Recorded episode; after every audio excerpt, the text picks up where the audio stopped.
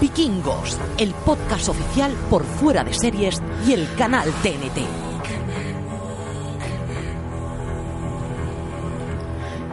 Bienvenidos a Vikingos, el podcast oficial donde analizaremos la sexta temporada de Vikingos con episodios de recap semanales. Yo soy Francis Barba Poblada Raval y en esta aventura vikinga podcastera me acompañan María la Escudera Santonja Skoll, ¿qué tal? y Richie Pereza Profunda Fintano. Así es como se me conoce. Richie, ya has traspasado tu pereza eh, eh, Escandinavia, la, la- la leyenda te, te precede. Como Björk, cruzo fronteras allá por, por todas partes del globo terráqueo. Es el que peor parado ha salido de estos apodos, ¿eh? Bueno, bueno. Ya se irá descubriendo a lo largo de estos episodios. A lo mejor puedes ir, según tu fama vaya cambiando, a lo mejor se va transformando y ya te conviertes en, no sé, En actividad prodigiosa. o en guerrero despiadado. O o- Richie Nerviosín Fintano. Caballero incansable. Bueno, ya, ya, ya iremos viendo la evolución de este podcast. Este Vikingos, el podcast oficial, que os damos a todos los que estáis ahí la bienvenida. Este podcast en alianza entre Fuera de Series y el canal TNT. Un podcast oficial sobre la serie Vikingos, en el que, como decía al principio, vamos a analizar cada uno de los episodios de la sexta temporada. Una sexta temporada de Vikingos que se va a estrenar el 10 de diciembre en el canal TNT a las 10 y 5 de la noche con episodio doble y que al día siguiente vais a tener disponible este programa de, de análisis del episodio que se haya emitido la noche anterior. Y bueno, tenemos por delante el reto en este programa de analizar toda la quinta temporada, al menos eh, recordar a los oyentes dónde nos hemos quedado, en qué punto estamos, dónde se va a iniciar la sexta temporada. También al final vamos a intentar teorizar un poquito por dónde puede ir el arranque de la sexta temporada. Así que sin más preámbulos, empezamos este análisis, este repaso de eso, de todo lo que ocurre en la quinta temporada. 20 episodios llenos de batallas, de muertes, de traiciones y de varios reyes que han pasado por el trono de Kattegat, así que tenemos mucho material que por delante a ver si, si conseguimos, porque eso va a ser un auténtico reto, ¿eh? casi mayor que conquistar Kattegat, esto de analizar toda la quinta temporada en un solo programa. Bueno, la quinta temporada fue una temporada, como suele ser habitual en Vikingos, marcada por la formación de nuevos bandos. Aquí, con el arranque de, de la quinta, sí que tenemos esta división que se produce entre los hijos de Ragnar Lothbrok. Si la cuarta temporada cerró con la muerte de Sigurdsson a manos de Ivar, eh, esta quinta se inicia con la división entre V, Bitzer y Ivar, un nuevo bando que se forma en el que Bitzer y V en principio están juntos, están unidos en esta negociación con Himon y con Edelwolf y que finalmente Bitzer se pasa al bando de Ivar y una relación irreconciliable que va a marcar gran parte de los enfrentamientos de la quinta temporada, Richie.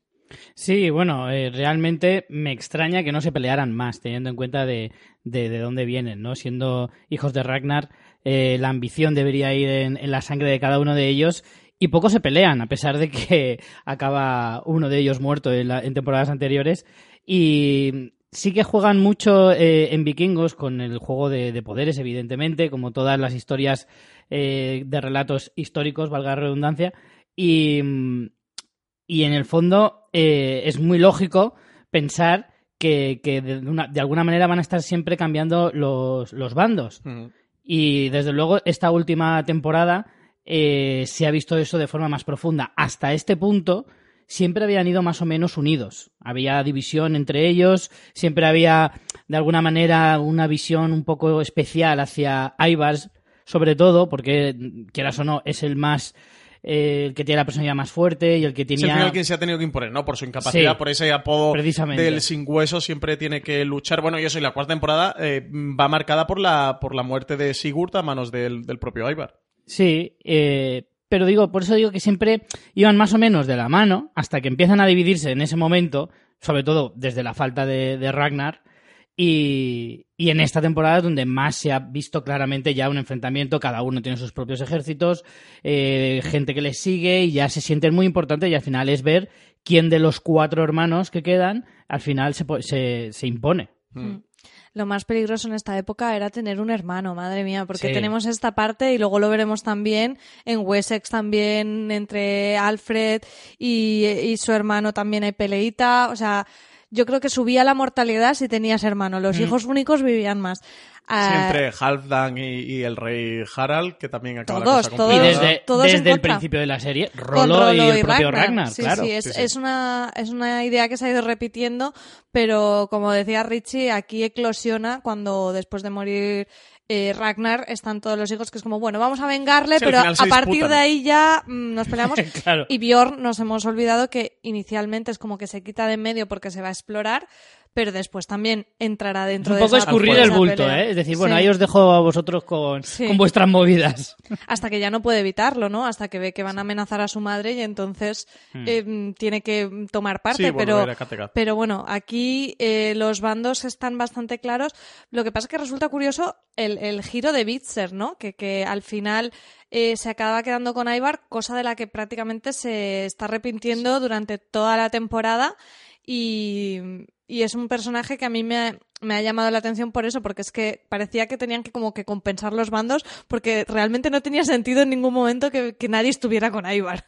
Sí, eh, eh, Bitzer que literalmente se baja del barco de V, o sea, es una Sí. metáfora Sí. muy, muy literal la que hacen em, en el arranque de, la quinta temporada. Está con V que van a emprender y eso, se baja literalmente del barco, se va con Le da un tabardillo, lo que se suele decir. Sí, además es algo que le va a pesar durante toda la temporada porque tiene este punto del Mm. destino, del, de los dioses, de hasta qué punto él ha tomado la Se decisión. reflexiona mucho sobre eso, ¿no? Sí. Los dioses también es otro tema que está muy, muy presente en la temporada. Sí, hasta qué punto él tenía que Eh, hacer eso y tenía en que la estar serie, ahí. más bien. Sí, en la serie. sí. El, tema, el tema dioses, en todo lo que es vikingos, es, es una constante. O sea, es una cosa que no se puede pasar por, por alto en ningún momento de las cinco temporadas que llevamos y, por supuesto, la sexta seguro que tendrá mucho protagonismo. Para ellos, la religión es una cosa que, que está por encima en muchos casos de la, de la humanidad, o sea, de, de- ellos mismos, como ha, trans- como ha sucedido muy- eh, a lo largo de la historia en muchas culturas, pero en la de vikingos precisamente es donde más arraigada eh, se puede ver y, y de todas las culturas que vemos en la serie y eso que estamos con el cristianismo más exacerbado de la decir, época porque tenemos la mitología nórdica, pero también a la religión cristiana le dan un Sí. gran peso desde que llegan a las costas de Inglaterra. Y tenemos toda la trama de Floki, que luego la comentaremos, Sí. esa búsqueda por llegar al- a la tierra de los dioses realmente. Sí, sí, sí, precisamente. A- a- ahora iba precisamente al más espiritual y religioso de todos los vikingos que nos muestra la serie, que es Floki, sin lugar a dudas, que es una trama de la que también hay que sacar muchísima punta, porque habla muchísimo de lo que es la cultura y la forma de pensar de los vikingos en general. Y, y desde luego es una cosa que hay que tener muy en cuenta a lo largo de, todo lo- de todos los análisis que hagamos. A mí eso es algo que me encanta de la serie y es cómo realmente, eh, si lees un poquito sobre los vikingos, ves cómo, cómo la, la serie está súper bien documentada y acabas entendiendo esa personalidad, ¿no? Cuando saquean, cuando tienen que vengarse por la muerte de alguien, que además la venganza es otro tema de los que está súper presente, cuando se enfrentan a una batalla con esa, con esa voracidad porque piensan que van a, Al Valhalla. al Valhalla.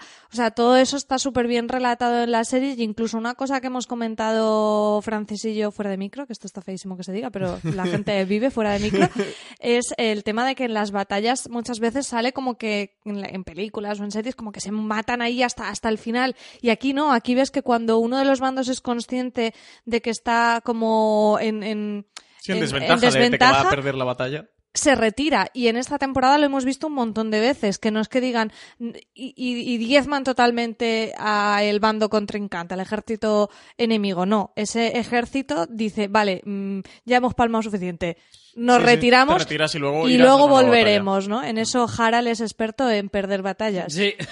Sí, el pobre, aparte de pelo bonito, le podían poner pierde batallas, porque además, eh, Harald, luego iremos a Harald, es uno de los que lleva eh, una temporada en absoluta decadencia. Bueno, eh, si queréis vamos directamente a... le va mal en el amor en las Sí. batallas Menos, mal, menos mal que no ha abierto un bar, ¿eh? porque también lo chaparía. una taberna, aquí sería una taberna vikinga. sí, aunque le da mucho al Skoll, ¿eh? También Sí, lo eso digo Harald. Se- lo del Skoll se le da bien, la batalla se le da peor que el Skoll. Sí, bueno, eh, Harald eh, comienza la mm, quinta temporada regresando a Kattegat y siendo capturado por la Guerza por esta traición. Eh, y a partir de ahí, bueno, luego consigue escaparse, capturar a Astrid, llevársela con él y a partir de ahí que tiene un pequeño resurgimiento y esta alianza luego que va a tener con, con Ivar, a partir de ahí parece que mm, todo le va peor hasta el final, hasta el último episodio de la quinta temporada, que prácticamente, bueno, casi llega a morir, se queda ahí en un hilo de si muere o no.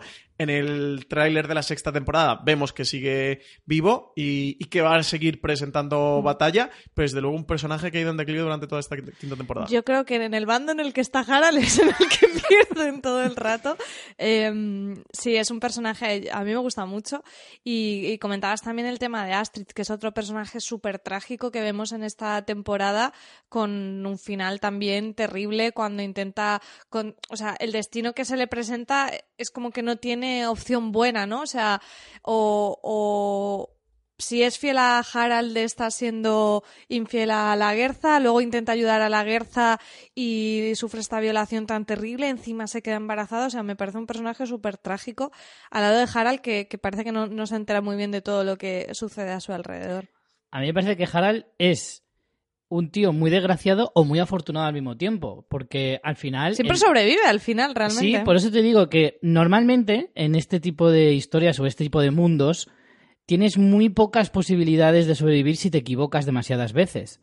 Y Harald se equivoca constantemente. Sí, sí tiene porque... muchas segundas oportunidades. Sí, de hecho, demasiadas. hay una escena, eh, creo que es en el sexto episodio, bueno, en el decimosexto episodio de la quinta temporada, voy a hacer el, el, sexto de la segunda parte, en el que hay un personaje cuando él vuelve, cuando entra a York, eh, que, han manta, que, han matado al, al gobernante de York, que, que, le enfrenta a uno de los personajes, uno de los mm. vikingos, y le dice como que él no le da segunda oportunidad a nadie, y él dice, eh, yo de joven, dice, eso lo piensas porque eres muy joven, porque yo de joven pensaba como tú, y haciéndome mayor sí, sí que he empezado a creer en las segundas oportunidades. Claro. ¿no? Que es un, un personaje que precisamente eso, el destino le está dando mucha tregua y mucha cancha, o más de la tregua, más de la cancha que se está ganando tanto en la estrategia política como en la estrategia militar. Desde luego, a eso iba precisamente, en el sentido de que en un mundo como este, que cualquier decisión puede ser la última, o sea, que te estás jugando la vida cada mañana que te levantas, al final, eh, saber elegir muy bien con quién te juntas y con quién no es, es absolutamente crucial. Y sin embargo, eh, eh, Harald no para de equivocarse en sus alianzas y siempre acaba sobreviviendo. Por eso digo que, aunque se equivoca mucho y puede parecer que es muy desgraciado, porque en esta temporada le sale todo mal, pierde todo, todos sus ejércitos, pierde su reino, pierde a su mujer, luego se, se echa otra novia y Bjorn se la quita. Eh, Sí, más con un poco de recochineo. Le ¿eh? salva la vida a Bjorn y casi pierde la suya. O sea, es, es tremendo lo suyo. Él quiere ser rey, pero es que siempre. Pero venga, es el rey me de la voy- mierda. Me voy con Ivar. No, se pone de rey Ivar. Venga, me voy con Bjorn. No, se va a poner Bjorn. Por favor. Le sale todo mal, pero siempre sobrevive. Sí, porque además hasta Ivar, que se supone que no puede tener hijos, y esa es la alianza que hacen entre el rey Harald y Ivar de conquistar Kattegat juntos, Ivar consigue tener un hijo, o sea que es que al pobre no, Sí, no le sale pero bueno, buena. al final es un hijo Sí, final- bastardo, pero, pero bueno. Lu- Luego, pasaré- luego contaremos también lo que pasa con el hijo de Ivar y tal, pero sí, sí que no le sale. Sí que no le sale una buena. A mí me cae simpático, pobrecito. A mí me cae bien, ¿eh? Me cae bien porque, No, porque mí- es que en el fondo, a pesar de que es un poco traicionero y según cómo le venga el aire, Pero no, No creo se que le sea- ve mal tío. Es que no lo veo traicionero, es como, pues es que la vida es así, se lo dice a la cara, en Sí. plan, hay un momento en que le dice a Bjorn, pues a lo mejor cuando lleguemos, a lo mejor me interesa más irme con Ivar, y el otro dice, ¿me tendrás que matar? Pues sí, pues ya lo sé, que A esto mí- funciona pero así. está bien que lo hablen abiertamente. A mí un punto que me Siempre gusta se alegra mucho- de verlos, es como va Bjorn a hablar con él eh, para negociar o lo que... ¡Ay, qué alegría! Cuando son enemigos en Sí. ese momento, ¿no? Es muy gracioso. A mí un punto que me gusta mucho del personaje del Rey Harald, que creo que de todos los personajes que quedan en la serie vivos, a día de hoy, al punto en el que acaba la quinta temporada, o durante la quinta temporada, quizás sea en el que veo mm, mejor o más claramente ese espíritu vikingo. De él tiene muy claro la conquista, el poder, la ambición. De hecho, él suele tener muchos diálogos sobre la ambición y hacer todo por, por, el, por el saqueo y por conquistar y, y por gobernar. Es su ímpetu, es su motor de vida y refleja ese espíritu vikingo de mm, si tengo que morir haciendo esto, vale, pero iré al Valhall, ¿no? Moriré en la batalla. Y él como que es el personaje que sí que tiene muy claro de que ahora voy con Ivar, con Ivar, que ahora hay que ir contra la Guerza, contra la Guerza, que ahora me tengo que aliar con Bjorn y ir con Ivar, contra Ivar, pues me alío con Bjorn y voy contra Ivar. Sí que es ese personaje que desde nuestra perspectiva lo podríamos ver como muy traicionero, de que siempre va al sol que más calienta, pero creo que sí que refleja ese espíritu vikingo de, oye, que aquí hemos venido a Que jugar. este ¿eh? Que negocio aquí- funciona así, Exactamente, claro. que aquí hemos venido a jugar y, y que esto es así. Y, y- y si tiene que traicionar a Ivar, lo traiciona. Y si tiene que traicionar a, a la Gerza o a Bjork, lo, lo hará perfectamente. O si tiene que salvarle la vida a Bjork, porque en ese momento están juntos, lo va a hacer también, incluso aunque él le cueste la vida. Y creo que sí. Que sí que es ese reflejo, ¿no? De, de personaje vikingo en, en su rostro, en su cuerpo. Te queda claramente que es un, Joder, personaje vikingo en ese tatuaje que lleva en el, en el rostro. Y yo ese es el punto con el, del que más me gusta el personaje, un personaje que también dentro de la trama le aporta esa frescura de, de impredecibilidad, ¿no? De que de repente está en un bando, pero puede saltar rápidamente a otro bando. Pero no mientas que el que te gusta más es el obispo Himund, que también de A cambiar de con bando sabe algo, ¿eh? Joder, pero también es verdad que Jonathan. Claro. Jonathan Rice Meyers lo mola mucho. O sea, por Yo lo es que tanto. soy mega fan de Jonathan Rhys Meyers. Yo también. Que además, eh, él ya había trabajado con Michael Hurst, que es el creador de Vikingos, trabajó Mm. con él en Los Tudor. En Los Tudor, eh, Jonathan Rhys Meyer era el protagonista de la serie, era Enrique VIII, y que lo han metido aquí en, o lo metió Michael Hurst en Vikingos, solo nos ha durado una temporada, y lo metió para interpretar al obispo Himund. A mí me encanta el personaje. Tengo que decir que siento pasión por Jonathan Rhys Meyer.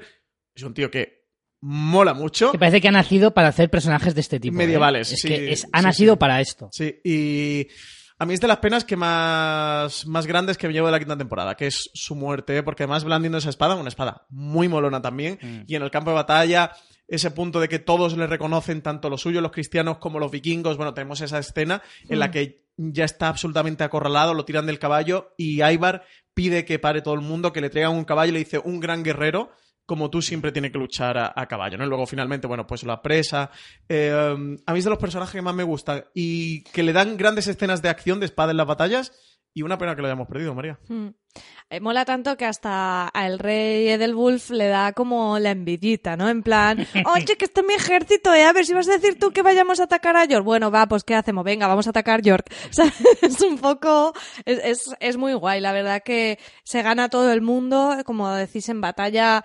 Jolín, luce un montón. Es otro que tiene bastante suerte, acaba muriendo en batalla, pero es verdad que se libra de dos Sí, pero es de ese casi gran de guerrero milagro. que nos cuentan, que además también me gusta dentro de la trama de vikingos porque refleja ese espíritu del monje guerrero en torno Mm. al siglo X, eh, es- es- ese obispo, e- ese Sí. sacerdote que empuña la espada y lucha por los, por los cristianos. Y tiene aquí este, este eco dentro de la serie, dentro de, de vikingos. Hubo personajes como Himund que existieron eh, a lo largo de la historia real. Y bueno, pues aquí es otro guiño que Michael He- eh, Hurst sí que mete dentro de, de la serie. A mí me gusta mucho, ¿verdad? Que su personaje quizás no sea para vosotros, pero sea la pérdida que más voy a echar de menos en la serie. A mí estaba pensando justo lo mismo que acabas de decir ahora, de esa figura del. del eh, eh, ¿Cómo se dice? El este? monje guerrero. Sí, el monje, el de, vamos, de lo religioso, no me sale ahora la palabra, eh, ese obispo guerrero, ese líder espiritual y a la vez eh, bélico. Adiós claro, rezando y con el mazo dando Totalmente. de toda la vida. Totalmente. Eh, al final es como una figura que engloba, o sea, es capaz de llegar al pueblo de distintas maneras, porque Mm. en, una, en una sociedad en la que todo el mundo es mega creyente a niveles fanáticos, tener a este tío que es como decir, madre mía, está tocado por Dios, porque es que tiene la palabra de Dios, eh, escucha a Dios y encima eh, es un guerrero que es casi invencible, claro, ¿cómo no le vas a seguir? ¿Cómo no le vas a seguir? O sea, es que te, te, te hace de Yastel si te lo pide. es también eh, el juego de poder, ¿no? Que la serie también refleja muy bien el poder de la iglesia en esa época en, en Wessex, cuando él regresa con los paganos y ve que le han quitado el sitio y dice, ojito que no, ¿sabes? Y, y ese juego de la corte que también tiene un peso importantísimo la, la iglesia porque al final es otro camino, eh, igual que está el Sí, de de, el de- exacto, igual, igual que está la parte del rey, hay otras conspiraciones que es conseguir puestos relevantes en, en la iglesia y él Cuida- consigue Cuidadito con la trama esa de, uy, que me han quitado la silla. Sí, hombre, eso Cuidadito, clásico, clásico. Sí, y al final eh, con él también tenemos eh, e- esa lucha, al final el, el blande la espada luchando contra el, contra el paganismo. Literalmente, él, Ujú. él- él lucha con esa motivación y él está imbuido de, Dios y luchando contra la invasión pagana, una invasión que, que es mm, terrenal o es mundana, pero que también es religiosa al final. De los paganos están conquistando y están matando a los, a los cristianos. Y, y tiene ese punto, tiene esa otra lectura de lo que tú antes también decías, Richie, de la importancia de la religión. Yo creo que aquí Michael Hearst sí que intenta hacer esa visión 360 del mundo de la Europa medieval del siglo X, de lo importante que es la, la religión nórdica y los mitos nórdicos para los vikingos, pero también el, el cristianismo en, en Bessex y esas luchas también religiosas que hay que yo creo que sí que el obispo Jimund encarna perfectamente. Pero es una maravilla ver cómo chocan esas dos religiones y precisamente cuando encuentras a uno que, que se queda en el medio de las dos, como le pasaba a Adelstan a, eh, temporadas atrás. Es que a mí este personaje me recuerda mucho a Adelstan. Es un. Adelstan, pero más guerrero. Es que cuando dos culturas religiosas tan potentes, tan fuertes y tan difíciles de rebatir para ellos, para los propios fanáticos, chocan entre ellas como, como, como dos ejércitos y luego encuentras a alguien que se queda justo en el medio y empieza a pensar en que las dos pueden tener su parte de razón, ese, ese conflicto interno de esa persona o de ese personaje, eh, a mí me parece una auténtica maravilla. Sí, porque además eh, es otro de los que va a ir cambiando de bando constantemente desde que lo aprese Ivar y luche en sus filas, consiga convencerlo para enrolarlo en el ejército eh, y, y a la- al frente de las tropas de, de Ivar. Luego, en esa batalla, esa primera batalla que, que tienen Ivar y el rey Harald por la conquista de Kattegat, cae en el campo de, de batalla y la Guerza lo va a recuperar y se pasará al bando de, de la Guerza hasta que finalmente muera. Bueno, luego vuelve a Essex, pero es otro de los personajes que ha tenido un largo recorrido a lo largo de los 20 episodios, ha ido cambiando de bando constantemente, eso, mm, siendo capturado o siendo conquistado mm, militarmente o románticamente o amorosamente por, por lo que sí, sea, se guerra. queda en el bando de la guerra. Por Al final, lo que sea. Es, que es tan difícil distinguir quién es amigo y quién es enemigo y quién es amante. es que son tres términos que al final se, se entrelazan demasiado. Sí, sí, sí, suele ser bastante difuso. Bueno, para hacer recopilación de los de, de los hijos, eso, bueno, teníamos a Bior un poquito fuera, los hijos se disputan, aunque Ubbe es el hermano mayor, quitando a Bjorn siendo Ah, hijo eso da de igual aquí, aquí. Pero. Ivar le disputa y Ivar se separa de, de V y tiene a Bitzer de su lado. Y tenemos a Bjorn, un Bjorn que eh, inicia temporada siguiendo los pasos de Ragnar, al final siguiendo los pasos de su padre, viajando por el mundo. Tenemos guiño español porque lo vemos que, que está conociendo tierras nuevas que, y que pasa, que entra en el Mediterráneo, que pasa por el Golfo de Cádiz y que llega hasta Sicilia, que se topa con este comandante bizantino, con este Eufemio, que es una especie de títere que han puesto el emir, han puesto desde, mm, desde Bizancio. Y menuda aventura les espera, ¿eh? a, partir de Sicilia, a partir de que viajan a por el Emir. Muy historia de Marco Polo, ¿eh? todo, todo el viaje que emprende Bjorn. Sí, lo que pasa es que al final es como que se van encontrando un poco con las circunstancias. Llegan a Sicilia y los quieren como guardia real, pero cuando visitan al emir, lo de ser guardias, ellos mismos se cachondean de, pues igual como guardias no hemos funcionado muy bien, porque al, al Eufemio- Eufemio se lo cargan casi cuando llegan. Literalmente se lo comen. Se lo sí, porque comen. eh, eh, hay un momento, una escena muy perturbadora que se ven a los cocineros del Emir diciendo utilizamos esto, tal, no sé qué. Sí, pero te crees que no lo van a al hacer. principio. No, claro, de hecho está como un poco descontextualizado. Y luego el, el Emir le dice, oye, que nos estamos comiendo eufemio, y los otros se quedan como, "Eh, ¿en serio? ¿Ya te han visto la escena de antes? El Emir no, poca broma, ¿eh? Con el Emir. Sí, nos pensamos que los salvajes solo son los vikingos, pero no, en esa época había más de una cultura que, que se pasaba un pelín de la raya. Sí, lo que pasa es que en este, esta trama, que al final queda un poco descolgada, es importante por varias cosas. Uno, porque vemos esa ambición de Bjorn, que siempre ha ido mucho más por la parte del conquistador, del viajero, del explorador, como era también la parte más predominante en Ragnar, y veremos eso, cómo queda cuando al final se tiene que hacer cargo de Kattegat y lo nombran rey, que yo creo que ahí podemos tener conflicto en la próxima temporada, y después porque de aquí se forja esa gran amistad entre Bjorn y Halfdan, que es el hermano de Harald, y, por el cual eh, mm, Halfdan está siempre de parte de Bjorn y no con su hermano, incluso lucha contra él y con ese desenlace también en la batalla eh, tan potente en el que Ubbe no es capaz de matar a Vixer, pero en cambio eh, Harald sí que mata a su hermano Altan. Y a lo mejor nos queda muy lejano, pero esto viene por, por este viaje precisamente, porque es en ese momento en el cual Bjorn le salva la vida a Halfdan y además le da como esa visión del mundo distinta a lo que él había visto hasta el momento, ¿no? El, el- correr aventuras. Pero es que hay un detalle más, y es que Haldan al final se da cuenta de que va a vivir toda su vida a la sombra de su hermano Harald. Y al final llega un punto en el que, mira, quiero escribir mi propia historia. Y como sé que rey no voy a ser nunca mientras estés tú y yo no te voy a matar porque eres mi hermano, pues al final quiero escribir mi, mi propia aventura siendo, pues eso, un viajero. Y Björn no le da la oportunidad de ser su segundo, le da la oportunidad de ser su compañero, al mismo nivel. En ningún momento Björn le dice, tú vas a estar a mis órdenes.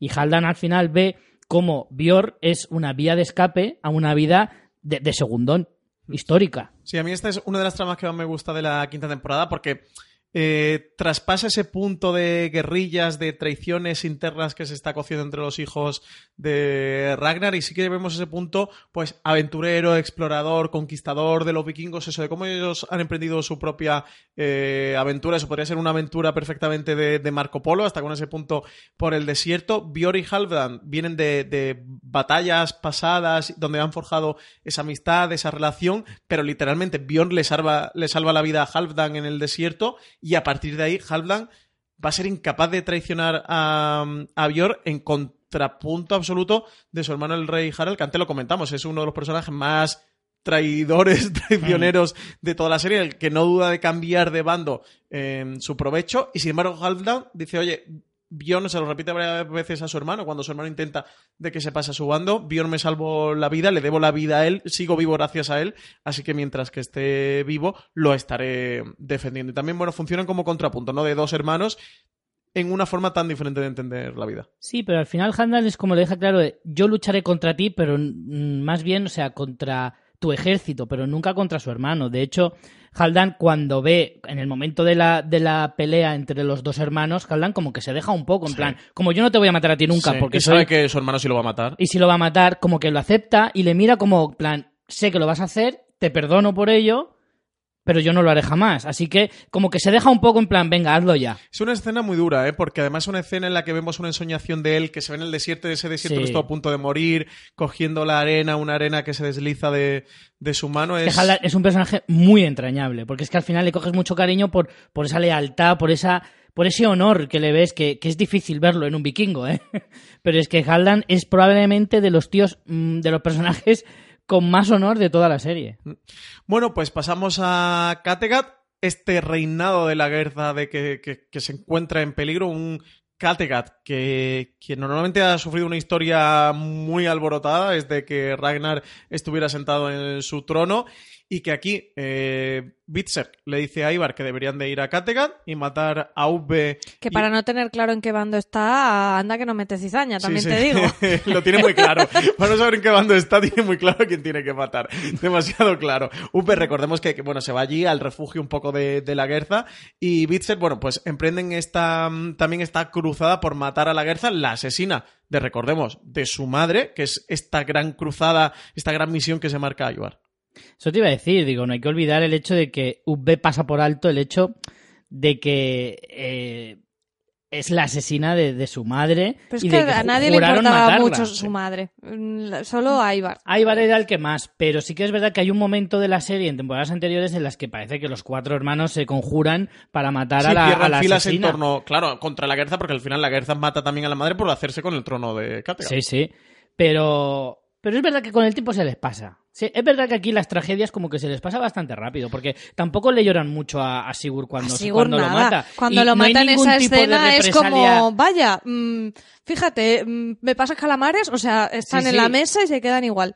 Y tampoco hay ningún tipo de represalia ni castigo hacia Ivar. Hay un par de miradas repro- eh, así. de Sí, como diciendo, está feo, pero, "Sí, pero, poco más. Poco más. Yo no lo habría hecho. Claro. mira yo no lo habría hecho. Hay que ver qué mal humor tienes cuando se te dice que eres impotente. De todas maneras, de, de Ivar, ¿no pensáis mm, que el, el empeño, esta cruzada que él se ha marcado contra la Guerza es casi más una excusa o un motor real para él, para él erigirse como el líder Por supuesto. y, po- y lu- y luego, por ende, convertirse en el rey de Kattegat?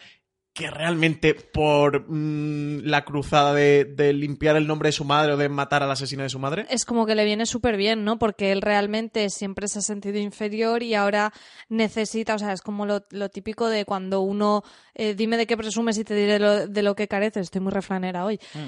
Pues a Ivar le pasa eso, o sea, él siempre se ha sentido de menos y necesita sentirse grande y grandioso hasta el punto de autoproclamarse Dios, porque, para, porque siempre se ha sentido eh, como, como que no valía. Entonces, creo que esa es la figura de Ivar que se explora desde, des- bueno, desde que hacen el salto temporal y crece, y al final es, es como que la Guerza se lo pone, vamos, en bandeja de plata, pero que ahora es un poco la excusa. Es verdad que como vikingo no puedes dejarte esa venganza por pendiente, pero bueno, mm, también tenemos la visión de Uwe, ¿no? De, bueno, al final ella también reclamaba algo que se le quitó.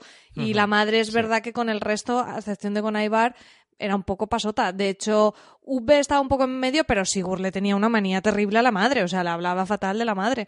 Entonces, bueno, eh, Ivar como que le viene muy bien. Pero luego ya se olvida un poco. Ya no es ni la Guerza ni nada. Es No, luego hace el Mm. teatrito este de Moscap cuando él se erige, o sea, proclama Sí. un dios y hijo de Odín y a esta laguerza que queman como una bruja de una Sí. pobre mujer que han pillado por allí, que también recuerda mucho, me recuerda mucho antes hablamos de religión, de como una escena parecía medieval de la Inquisición, ¿no? De hemos cogido al chivo expiatorio Sí, y quemamos eh, aquí a esta bruja. bruja, Mm. y, y esto refuerza mi, mi posición y es el ritual mío de, de entrada al, al lado de los dioses, ¿no? Porque yo soy hijo de un dios y, y estoy con una mortal y voy a tener uno- un hijo. Pero fíjate que eso es una manera hasta de, de acabar como de pasar ya de perseguir a la Guerza, porque si realmente su venganza fuera tan importante, seguirían su empeño, pero ahí es como, bueno, vamos a hacer que he vencido, que, que he conseguido capturarla y demás de cara a la galería, porque esto es lo que me posiciona a mí como el gran rey y demás, porque si luego la capturara ya no podría decir, porque Sí. ya lo has hecho, ¿no? Entonces, yo creo que esa escena justo demuestra un poco que al final es un poco la, la excusa. Sí, y además este es el punto en el, justo en el que vemos que Sigurd empieza a, separar, a separarse de su hermano. El punto en el que Sigurd ve... Sigurd no, no. disculpa, Sigurd no, Bitzer. Los nombres es que son facilísimos Sí, todos. sí, muy fáciles. Qué reto. El verdadero reto de este podcast no sé si es resumir toda la quinta temporada de estos 20 episodios en una hora o decir todos los nombres correctamente. Porque Como Sigurd- digas, como digas más de dos seguidos, ya mueres. a, a Sigurd al principio he dicho Sigurdsson, que le he dicho mal el Se nombre. hace un esguince de cerebro. Y ahora Bitzer lo he llamado Sigurd. Eh, vemos Bitzer que, que empieza a separarse de su hermano con todo el teatro este. No solo el teatro, dios. es que le dice, he pensado que lo mejor es ponerte a ti como sacrificio. Oye, ¿qué te parece? ¿Tú cómo lo ves? Un plan sin fisuras. ¿Cómo se te ha quedado la noche para, para sacrificarte a ti hoy? Y, y vemos aquí donde, donde él empieza a hacer la ruptura, bueno, esta ruptura que luego llegará a, a unirse al rey Olaf y luego a, Claro, a ir claro. contra su hermano Ivar y a intentar conquistar Kattegat con, con Björn y con el rey Harald. Pero bueno, luego llegamos, si queréis, eso un poquito más am, hacia el final. Bueno, tenemos toda la historia de, de Torbi y de Uwe que, que se enamoran y, y Margaret por ahí que ambiciona ser reina, que se empieza a volver loca, un personaje también un poco inquietante, esto de los que dan un poco grimita durante Mm. la quinta temporada y que sabes que muy bien no va a acabar la cosa. Torbi, ojo, es la ex de Bjorn.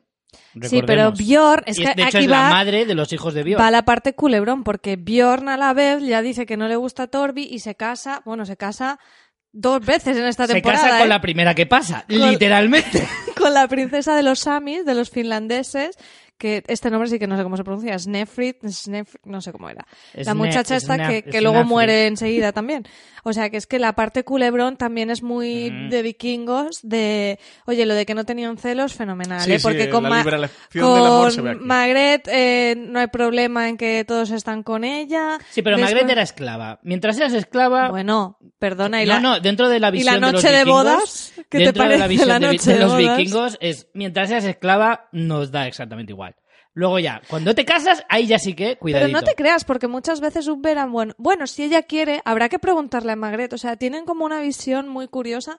Y otra cosa, que una esclava puede acabar siendo reina perfectamente. Sí. Magret lo ambiciona y luego más adelante el personaje de Freydis Sí. es lo mismo, es una esclava liberada. Sí, pero Magret iba pidiendo cuchillo, ¿eh? O sea, se estaba, se estaba comportando Sí, como una Hombre, loca. la Guerza ya le pega dos, dos cortes en plan... "Ch, Ojito con hablar mal de mí, ¿eh? Le Sí. pega un par de cortes que yo digo, yo no le llevaría la contraria a la Guerza. No, No, ves, no, no. ves ese camino hacia, hacia la locura. Un camino que comentabas tú, María, el personaje de Freydisen. ¿Es Freydisen?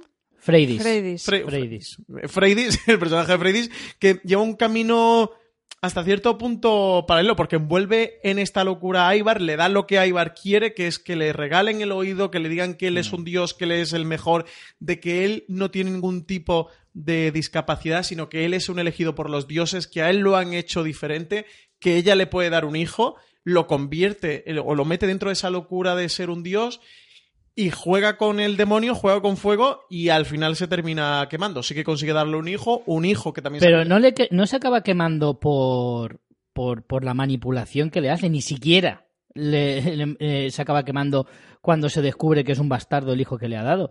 Se acaba quemando porque le traiciona literalmente con la, en la última batalla, dejando entrar a Bior y sus ejércitos. O sea que es que hay una diferencia muy grande entre Margaret y, Se- y Freydis, porque Margaret actúa por locura, de hecho actúa de forma muy impulsiva, sin pensar demasiado, y eso es lo que al final la acaba No es, matando. no es buena estratega, ¿eh? Porque No, además la ves como a Magret, la ves como intentando en plan a Torbi contándole, uy, no sé qué, Sí. a V cuando está casada Es con de, él. esta- de estas que mete mierda y es que se la ve venir. Se la ve venir, se la ve de lejos. Se a la ve V, pues, pues tú tendrías que ser rey. Pues yo no sé por qué está aquí la Gerta. Pues no Sí, sé sí, qué. Y dices, pero si te están oyendo todos, es que se te ve el plumero. Y Freydis lo hace Freydis mejor. es muchísimo más inteligente. Y le va susurrando solo a Ivar, no va jugando con todos, solo va jugando con uno, que es Ivar, que sabe que es la piedra angular y el más importante, y entonces es el que le va comiendo la cabeza poco a poco.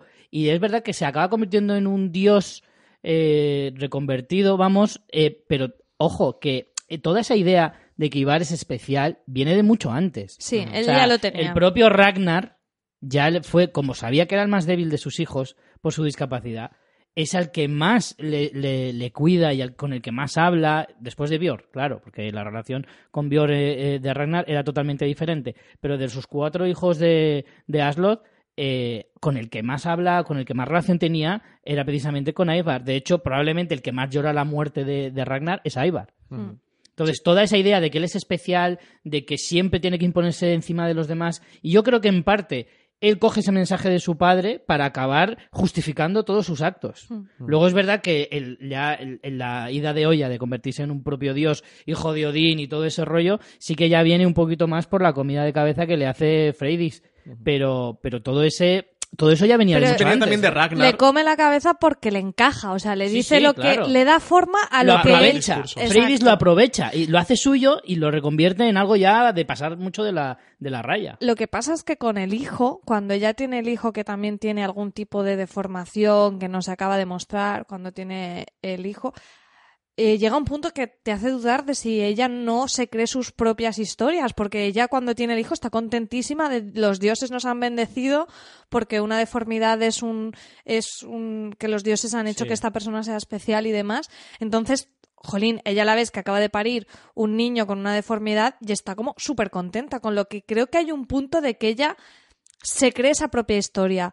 Por ambición también, por llegar a donde está, pero como que le acaba, no sé, o sea, como que esa, como que le encaja y se lo acaba creyendo porque en ese momento del parto mm, ella está, vamos, contentísima de la muerte. Yo Sí. creo que es más porque es como se van cumpliendo, Entra, se van cumpliendo los plazos de su plan mal- malévolo, por lo tanto, yo creo que está contenta porque dice, bien, bien, todo va bien.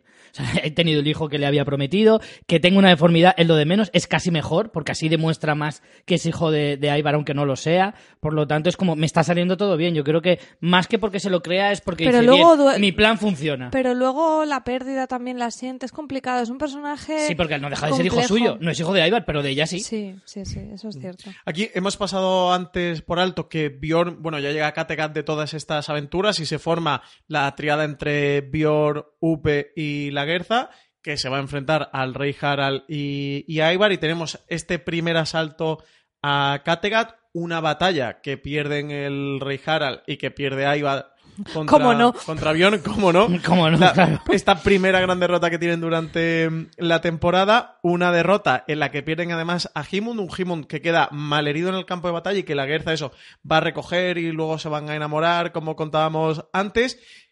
Y deciden, recurren, se le, mm, se le ocurre a Bitzer eh, recurrir a Rollo. Otra vez su- que para no saber en qué Muy bando- mala idea esa, ¿eh? Exacto, digo, yo digo, otra cosa que es como, "Bah, no debería haberme quedado con Ivar, pero mientras le va dando ideas que son buenísimas. Pues recurre al tío Rolo, tío Rolo que dicen de, oye, eh, Ivar, que me acabo de acordar, que me acaba de venir el pensamiento, que un día el tío Rolo, cuando él se fue allá a Francia, me dijo que si un día lo necesitaba, oye, Mm. que se lo dijera. Como un buen prestamista, ¿sabes? Y aparece allí el tío Rolo con los normandos, con un ejército de normandos muy Super bien aparición equipado. de Rolo. ¿eh? Sí, sí, sí. muy bien equipado. Segunda batalla por Kattegat. Derrotan a.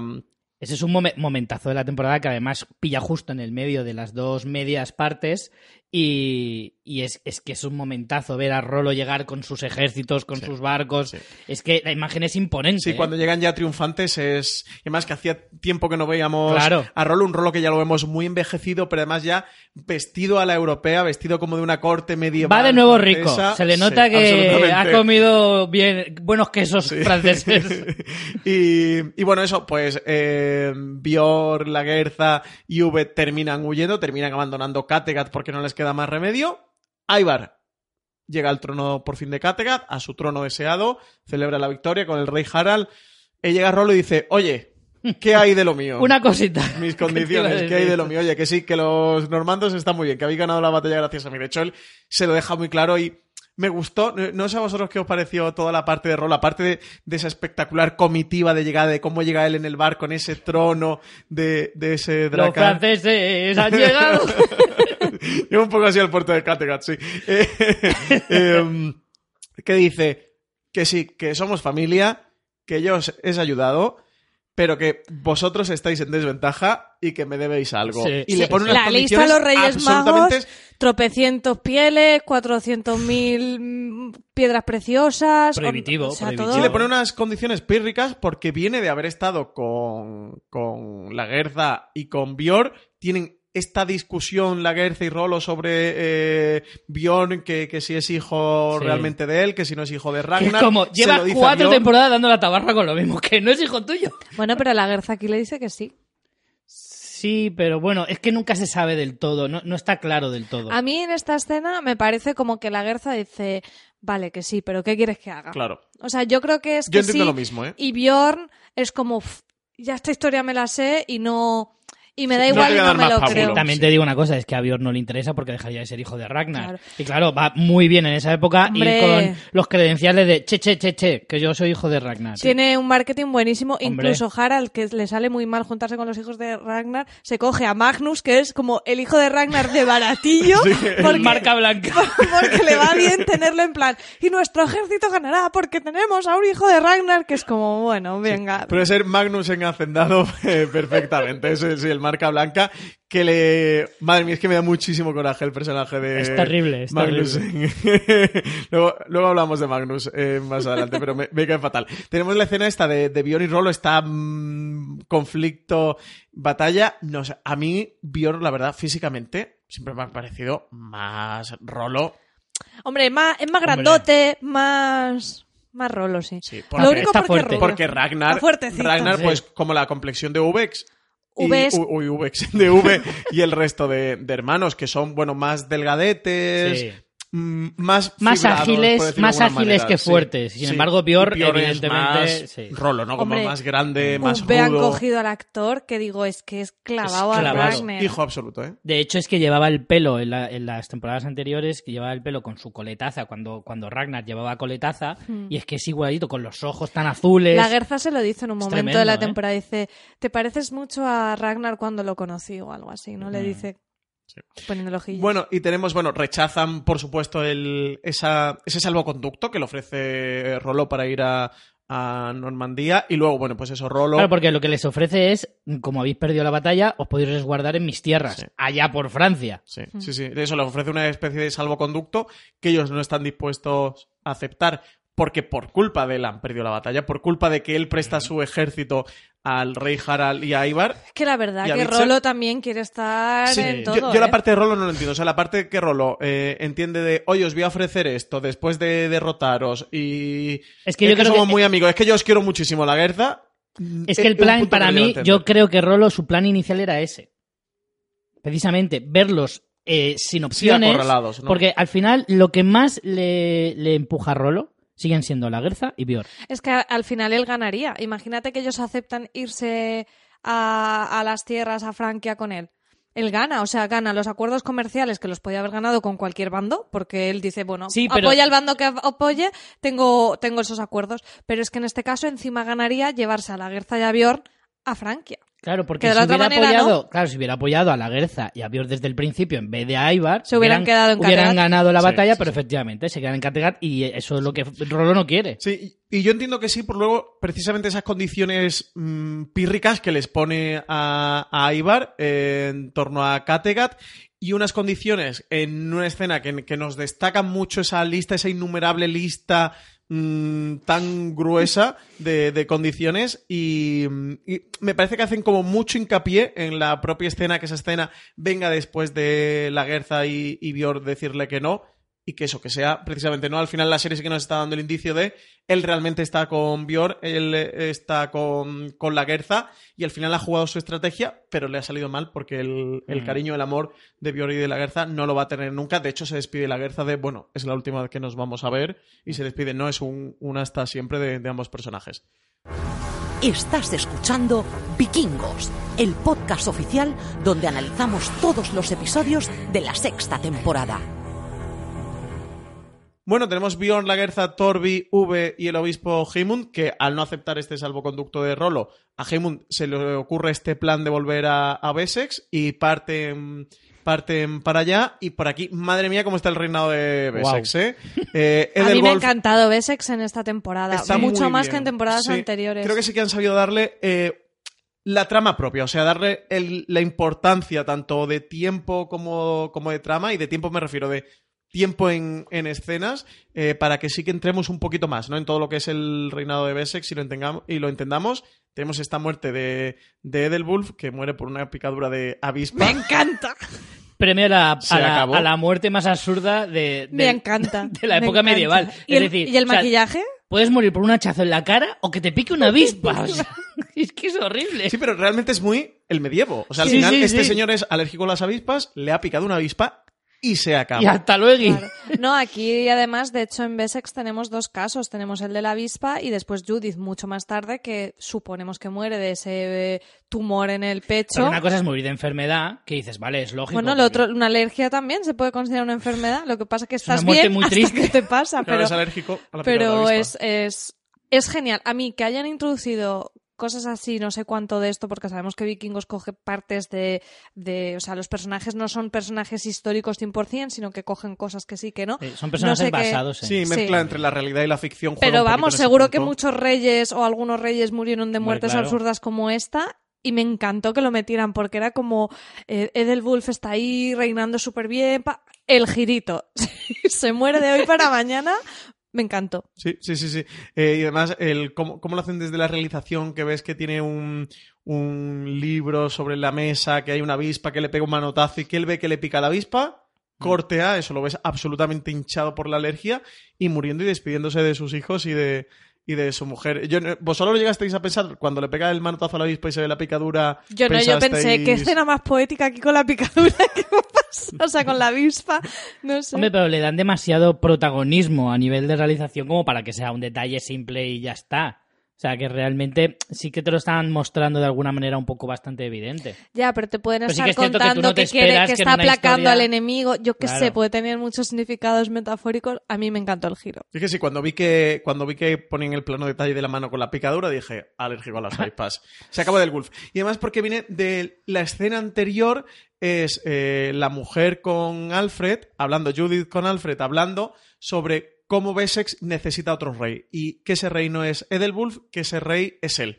Y veníamos de esa escena en la que ya lo está preparando para ser el futuro rey. Y vemos al rey con el tema de la picadura y el plano y dije, vale, pues ya está, pues ya tenemos eh, nuevo rey. Bueno, vemos toda esta trama en la que Judith habla con Edelred para decirle que debe renunciar al trono cuando le propongan ser rey, que O lleva sea, a cabo Judith tiene un 10 en tramas palaciegas. en conspiraciones. O sea, sí. ella Que aprenda Margaret. viene bien curtidita del rey Egbert y, y dice, además hay un momento con cuando después pasa todo lo que pasa con el hermano que lo envenena y Alfred se queda como, ay, madre mía, qué feo. Y Judith le coge como diciendo, mira, déjate de tonterías. Aquí, si quieres ser rey, o juegas a esto, o si vas a venir con moral y con historias, eh, no vas a aguantar como rey. Y me parece que es como de las que mejor entiende eh, lo que significa estar en ese punto y, y Hombre, ella trama tener- desde el primer momento. Tener al rey Egbert de maestro eh, es, es empezar eh, eh, en quinto curso de, de, de tramas palaciegas, Sí, desde quizás luego. sea el, el mejor estratega, ¿no? Que hemos visto en todo Vikingos. En lo que es a, a eso, a tramas, traiciones y gestión de, de este tipo de, de- de instituciones, desde luego Eber era un maestro. Y, y desde luego Judith, en este caso, eh, aprendió mucho, porque fijaros que Judith llegó siendo como una chica muy débil, muy frágil, mejor dicho, más que débil, y sin embargo se ha ido haciendo una mujer muy poderosa. No a nivel público, porque es de estas reinas siempre en la sombra, detrás del gran hombre que era eh, Edelwulf, que era el gran guerrero, que además era bastante honorable y que siempre, que, que no jugaba a estas políticas, pero ella ha ido aprendiendo y poco a poco al final ha conseguido poner a su hijo Alfred, ojo, que no era hijo de Edelwulf, era hijo de Adelstan, Cosa que sabe todo el mundo. que sabe todo el mundo. que es como ya el, el, el colmo de- del logro, ¿no? Porque es como, no es el primogénito, encima todo el mundo sabe Que es un que es bastardo. un bastardo y aún así lo consiguen poner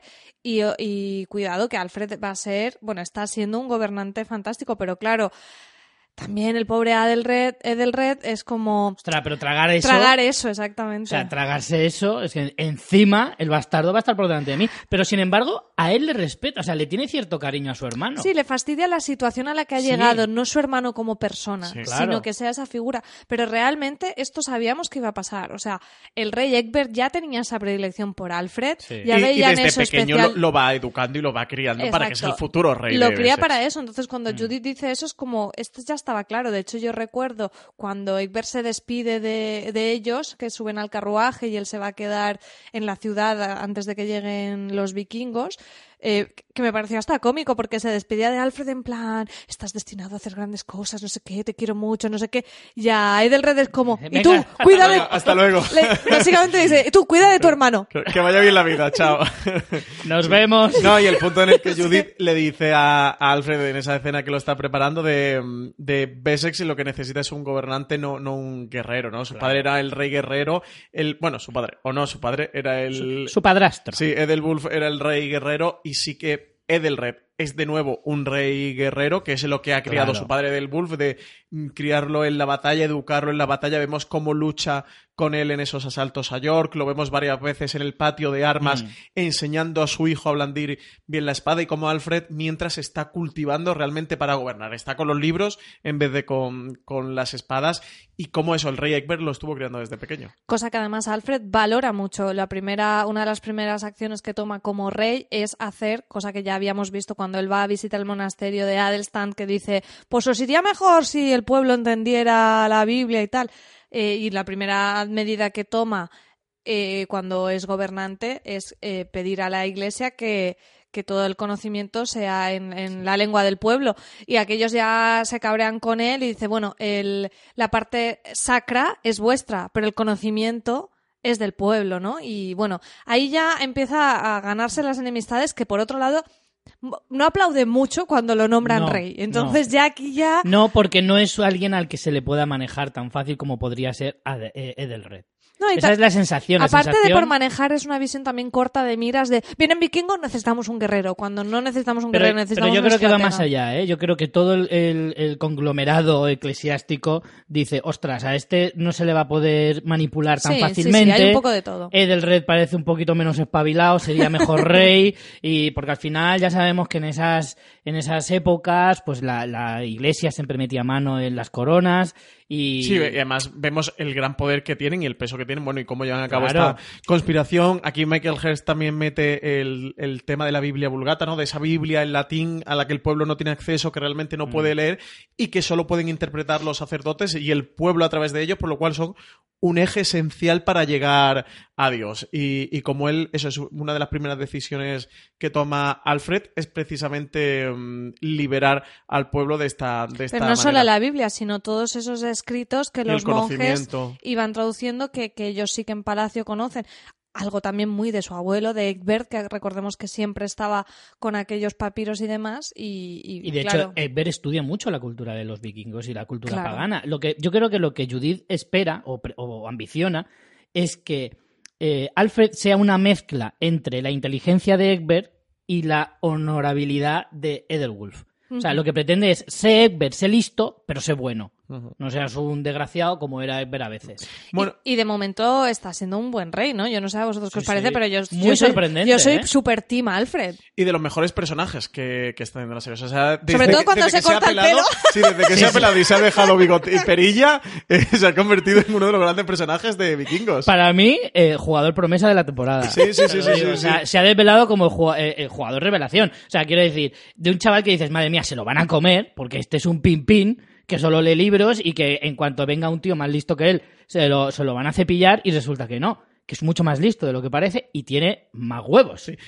¿Cómo se llama el, el balón de oro este que dan a los jugadores jóvenes? A los El premio sub-21? Copa, premio no, Copa. No, no, es algo Kid, ¿no? Algo así, no se llama El así. Golden Boy. El Golden Boy, es el Golden, El Boy. Golden Boy. Pues premio Golden Boy de la quinta temporada de Vikingos a- al rey Alfred, ¿eh? Eh, ah, Para mí se ha convertido en uno de mis personajes favoritos de, de la serie, ¿verdad? Eso, desde que se peló y se ha dejado así como perillita, Mm. Sí que es verdad Y que- hace el cursillo con V de, Y hace el de cursillo con también Sí, de- de espada y Tampoco le viene sí. mal, tampoco le viene mal. Sí que es cierto que la trama de Wessex, temporadas anteriores, estorbaba un poco. O sea, al final no acababa de encajar tan bien con, la, con las tramas de los vikingos. Era como, uf, a mí esas partes en algunos tramos se me hacían un poco cuesta arriba. Pero es verdad que en la última temporada especialmente han sabido encajarla muy bien, le han sabido dar mucho más intriga y mucho más interés eh, y entremezclan muchísimo mejor con todas las tramas vikingas. Aquí vemos como Alfred tiende un puente, tiende la mano a, a estos vikingos, a estos paganos que, mm, que vienen buscando refugio.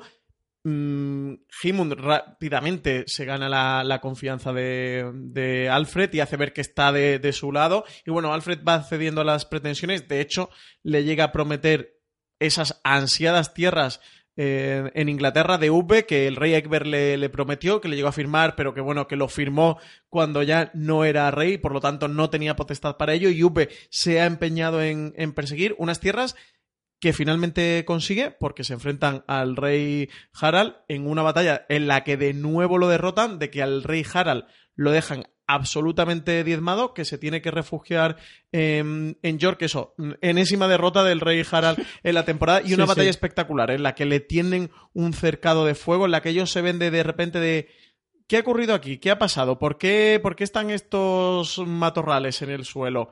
Hmm. Y prende, se prende toda la llama, es una escena espectacular de una batalla que nos van contando a lo largo de flashback mientras Alfred tiene ese discurso a la muerte de Himund mi llorada muerte de la quinta temporada de, de este mm, Vikingos, un discurso realmente bonito, ¿no? El, el que, el que el rey Alfred tiene y eso, como ya lo vamos viendo en esa madurez de, mm, de gobernante. Y una batalla también en la que la Guerza va a desaparecer. Yo quiero destacar cómo ha crecido la serie Vikingos a nivel eh, de espectacularidad de batallas eh, en las- en- a lo largo de las temporadas. O sea, es que ha ido increciendo, haciendo eh, batallas cada vez más épicas, cada vez más espectaculares y cada vez más inteligentes, porque al final ya no solo se trata de ver a mucha gente eh, en batalla eh, bien organizados y demás, sino a nivel de estrategias, trampas, estratagemas y demás, es espectacular ver el despliegue que hace la serie y cómo ha crecido a lo largo de las temporadas. O sea, los que llevamos viéndola desde el primer episodio cuando se estrenó, eh, ver esa evolución ha sido absolutamente increíble.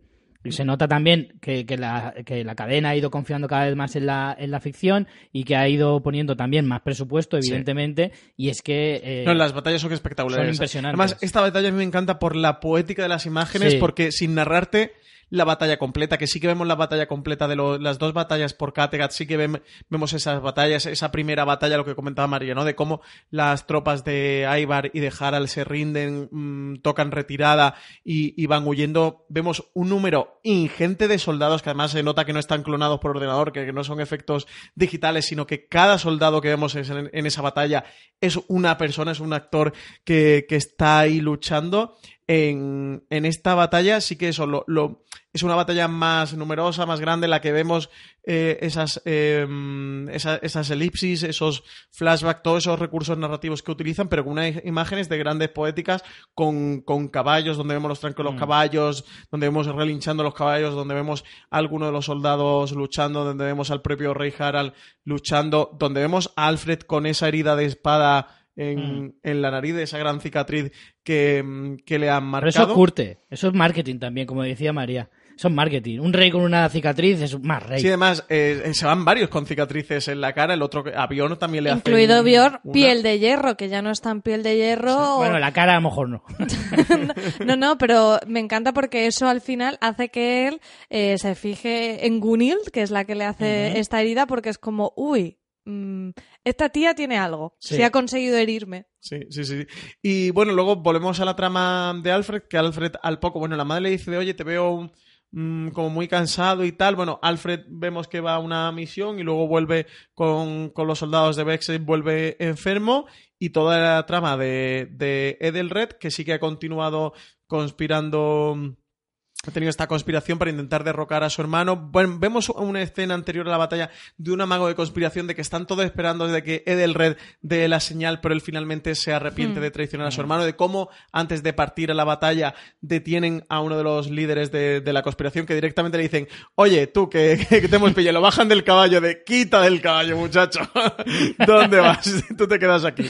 Eh, que lo torturan y termina confesando quiénes son los que están dentro de inmersos en la conspiración, de que Edelred está al frente, de que es la cabeza de, de la conspiración, de que su hermano lo perdona, porque Edelred salva a Alfred en la batalla, le salva la vida y él tiene ese gesto también de amor hacia su hermano, pero su madre Judith mm, ni olvida ni perdona. Sobre todo porque cuando después cae Alfred enfermo, vuelve a ver que sigue eh, haciendo de las suyas. Entonces Judith, como decíamos, sabe perfectamente cómo se juegan a estos juegos y que si... Que los dos no caben. Y que si ha pasado otro. eso, va a seguir y va a ser siempre un peligro. Entonces toma la determinación de envenenarlo en una escena terrible en la que él empieza sí. la comida diciendo, eres muy buena madre, tanto para Alfred como para mí, y acaba envenenado por ella. O sea, es, es terrible, pero, pero es que Judith sabe eh, cómo Sí, pero- funciona el Juego de Tronos. Es muy tremendo cuando ves que, o sea, ella lo tiene súper claro, pero se ve, ves cómo se rompe por dentro. Hombre, o sea, claro. No le gusta lo que está hijo. haciendo, está haciendo lo que cree que debe hacer. Claro, pero es que a, a, Edelred le pasa un poco lo mismo. ¿Sabes? O sea, realmente no, no le duele que Alfred sea rey, le duele no serlo él. Por eso al final no lo mata, porque es como, a ver, es que yo quiero a mi hermano, yo no quiero que muera. Lo que no quiero es que me quite el trono. Entonces al final por eso se arrepiente en el último momento y dice, no soy capaz de matarle. Incluso luego, como dices, le salva la vida. Por lo tanto, realmente él siempre ha querido a su hermano. Lo que pasa es que, joder, es verdad que la situación, lo que decía María antes, lo que él no puede soportar es que la situación le lleve a eso, a enfrentarse a su hermano. La verdad es que esa lucha interna de, de- de la familia es, eh, vamos, sobrecogedora. Absolutamente. Lo que yo decía, lo peor tener hermanos en, Sí, este, sí, en sí. este mundo. Sí, no acaban uno bueno. No, no, no, no. Bueno, luego pasamos a estos tres reyes daneses que venían camino de Buah. Bessex, La, que la- van a la trama de los daneses es una maravilla. Muy potente. Tenemos a Torbi y Aupe que van a negociar. Dos de ellos terminan cediendo. Bueno, este, esta Torbi y. Yube que se han convertido al cristianismo, ¿eh? Sí, pero es un... me convierto para que se callen. O sea, es como, eh, no puedes tener paganos aquí. Vale, no pasa nada. Los hacemos cristianos y todos están contentos. O sea, me parece genial. Sí que es cierto que al final siempre te quedas ahí con la, con la, mm, con la mosca detrás de la oreja de, ¿lo está haciendo de verdad? ¿Se lo está queriendo de verdad? Tiene o, amagos, o está ¿no? impostado? Tiene cierto amagos. Tiene Bueno, dudas, luego sí. finalmente le vamos a ver eh, esa retirada del Sí. cristianismo. Pero cuando va a negociar precisamente con los daneses, ¿es Son en este daneses, momento? Sí, son No sé si es en ese momento o, o no, previamente cuando le hace el engaño a Harald en la batalla de Wessex, dice, pero, pero, pero, pero, como diciendo, pero ¿cómo vamos nosotros a aceptar un pago y irnos si somos vikingos? Y dice, ¿cómo nos ofreces eso? Y dice, es que yo me echo del Es que cristianismo. yo ya no soy vikingo. Entonces yo ya soy más de negociar y Harold es como, "Ta, no me lo creo de ti. No, de no hecho, me lo la, creo la ti". cara de Harold eh, es, eh, o sea, absolutamente demudada de, de esto sí que es un traidor y no yo. Luego me llaman a mi traidor, ¿sabes? ¿Dónde está la cámara oculta? claro. Hombre, porque le dice algo así como, a ver, a mí me puedes traicionar, pero a los vikingos no. Claro, pero Odín... Pero a Odín no, pero por ahí, no pasa. Por ahí sí que no pasa. Sí, pero además es que de verdad que su cara es de Sí, sí, sí, maldito sí. traidor. Es porque, a por lo que tú decías antes de que Harald es más vikingo que humano. Sí, a mí es la parte que más me gusta de él. Del, de esa trama del personaje. Mm. Bueno, tenemos eso. Torbi y Upe van a negociar. Dos de ellos ceden con este trato de que se queden finalmente en ese territorio Es que como, tiene Upe. te puedes quedar, pero no la líes, ¿eh? Sí, pero, pero tranquilito. Y un tercero no. Ese tercero es el Rey Frodo. Un Rey Frodo que va a la batalla cara a cara con Upe. Que Upe A un juicio singular, que me encanta lo de de juicio singular. Está a puntito de perder la batalla. Finalmente el hijo de Ragnar demuestra que es hijo de Ragnar Ostras, pero qué y demuestra qué- esta leyenda. Qué combate, ¿eh? Pues sí, Qué combate. Del, si no te digo el mejor, de los tres mejores de toda la serie, combate cuerpo a cuerpo que deja a Ubed prácticamente muerto, o sea, no, el- su vida pende de un hilo literalmente y, y de hecho no puede estar en la batalla final de la temporada porque está totalmente destrozado y de hecho se le ve todavía las cicatrices, las heridas sin curar y, y está, vamos, eh, a puntito a puntito de morir porque el, el combate es salvaje a más no poder. Una batalla que hace renunciar a ese dios cristiano y volver otra vez a, a la religión nórdica, Mm. que le hace eh, replantearse ¿no? su existencia y su vida y finalmente renunciar a esa cruz. Eh, la batalla de, de Vexex, vimos pre- eh, que, que llevaba la Sí. cruz puesta, la cadena de la cruz, y que Dice, sin embargo "A el si- brazalete si lo dejaba. Sí. Y Que, Torbi le dice, los precisamente dos. Torbi, claro, que le dice que tienes que perder. En plan, uno no anula el otro. Y oye, pues mira, pues alguno de los dos te valdrá, ¿no? Si uno no hace su efecto, pues oye, lleva, llevas el otro. Si esa escena es muy, muy graciosa porque dice. Pues ¿qué más te da? Pues, pues mira, si uno de los dos es verdadero, eso que te lleva, pero no- teniendo Más de posibilidades tiene, exactamente, como apuesta al rojo y al negro en la ruleta. Upe, no seas tonto.